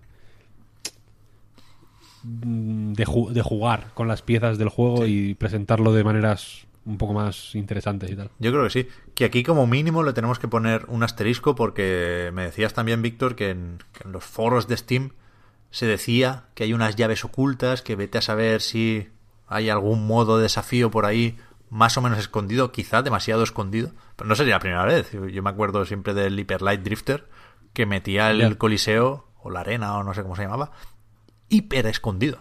Y yo la echaba en falta porque no sabía que estaba ahí. Porque, joder, mira que encontré secretos en ese juego, ¿eh? Pero, pero ese justamente de inicio, ¿no? Y, y a lo mejor pasa algo similar aquí.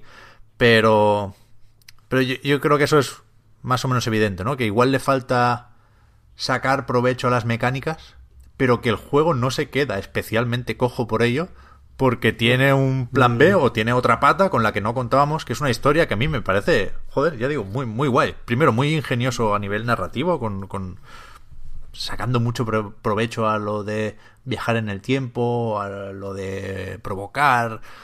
No sé, me parece un juego muy, muy, muy vivo y muy listo en ese sentido.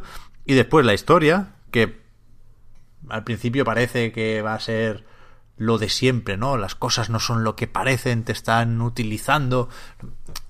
Te- te- es fácil pasarse de listo y creer que lo vas a ver venir. Y, y, es estimulante todo el rato. Lo hace muy, muy bien. Sí, sí. Te da unos cuantos giros que pueden sorprender más o menos, pero que están bien, muy bien llevados. Me encanta.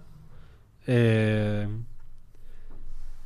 en los diálogos, digamos que hay varias opciones casi siempre, ¿no? Mm, Te dan, te dan a elegir. Tienes un tiempo limitado, digamos, para elegir qué opción respondes.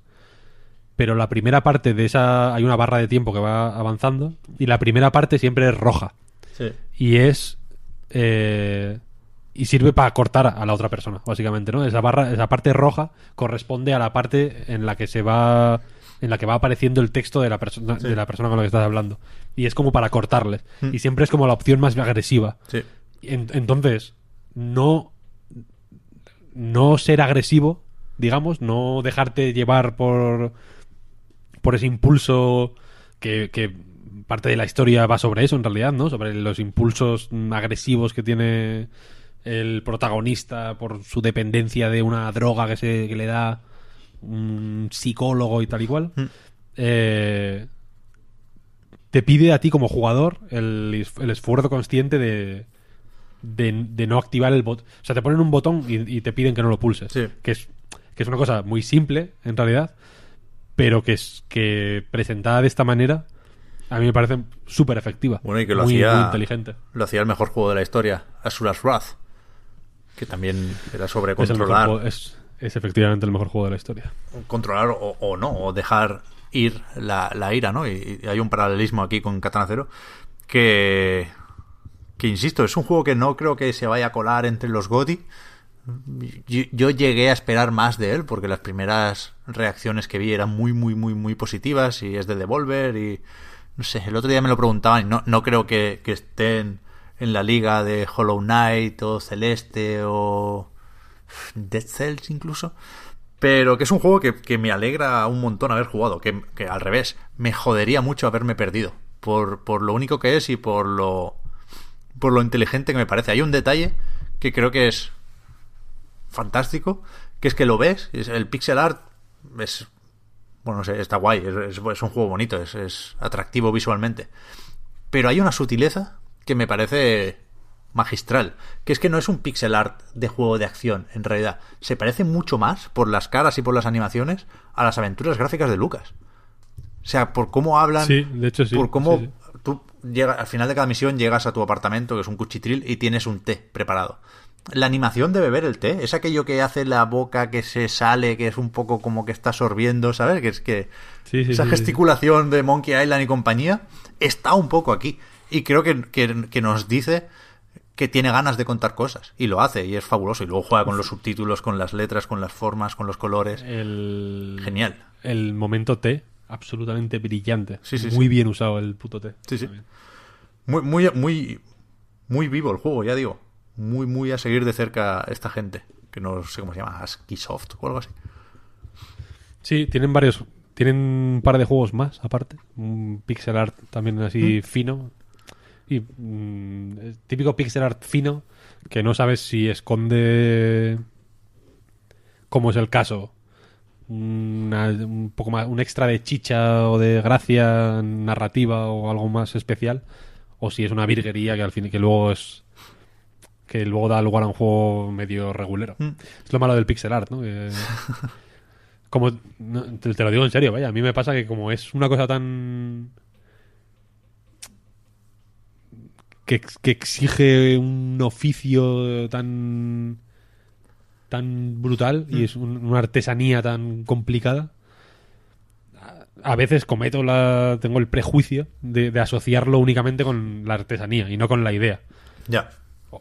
Sí, sí. como que si el pixel art es, es, es increíble no, no puede haber eh, una, una buena idea detrás o no o desde luego no, no, no, no va a venir de la, de la persona que hace el, el pixel art Mm. que al final este juego lo hacen dos personas vaya, es, un, es un equipo extremadamente pequeño Ya digo, yo estoy a punto de pasármelo, todavía no he llegado al punto de ponerme a ver, hostia, estos que han hecho, pero lo, lo voy a hacer, ¿eh?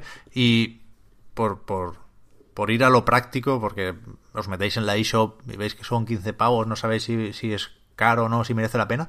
Yo os diría que en el tráiler de lanzamiento del juego, no sé si lo has visto, Víctor, estará en el canal de YouTube No. de Devolver. Es muy, muy bueno el tráiler, es con una música ahí... eh, que se te mete en la cabeza y van sucediendo escenas. Es el típico tráiler que queda tan bien que podrías pensar que, es- que está forzado, ¿no? Que, que no es representativo del juego. Y es justo al contrario. Es un tráiler súper honesto. O sea, el juego se parece mucho más a esto que a abrir puertas y a devolver balas. Que también está, y también está bien, y es moderadamente difícil y mueres mucho y rebobinas y tal y cual. Pero si os gusta el tráiler, creo que os va a gustar el juego. Y eso, eso, es, eso es guay, eso no siempre pasa. sí, sí. Pues yo creo que ya está, ¿no? pues sí, sí, Fíjate, sí. al final nos hemos enrollado un, un poco, ¿eh? La pila de juegos ¿eh? Parecía que no. Y nos, nos dejamos fuera el Box Boy and Box Girl, sí. que tiene una demo por ahí que yo es por donde voy a empezar, porque no. Creo que hubo alguna en 3DS y algo jugué, pero sí muy poco de los Box Boy. Y después ha salido esta semana, no recuerdo el nombre, algo de Vault, el del nuevo de la gente del 80 días, Algo de Bold ¿no?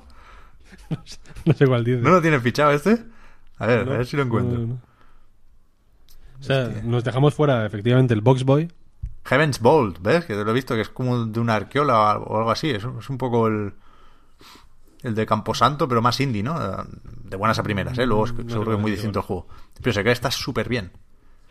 Heaven's Bolt. Door, dices. Heaven's Bolt, que lo he dicho, lo he dicho bien, tío, de Bolt, de, de como... Ah, Vault. Vale, claro, vale, vale. V-A... Tú háblame, mal que cero, cero vergüenza, ¿eh? no te preocupes.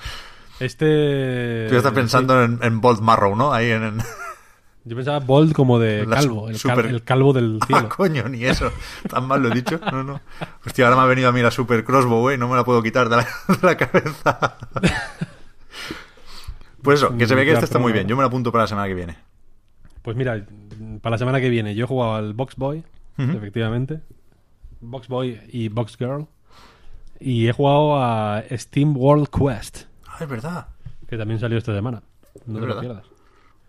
Sí, sí, sí, joder, sí. pues sí que has jugado, Víctor, la leche. Y joder. mm, me duelen las, literalmente me duelen las manos de, de- de jugar a la puta consola.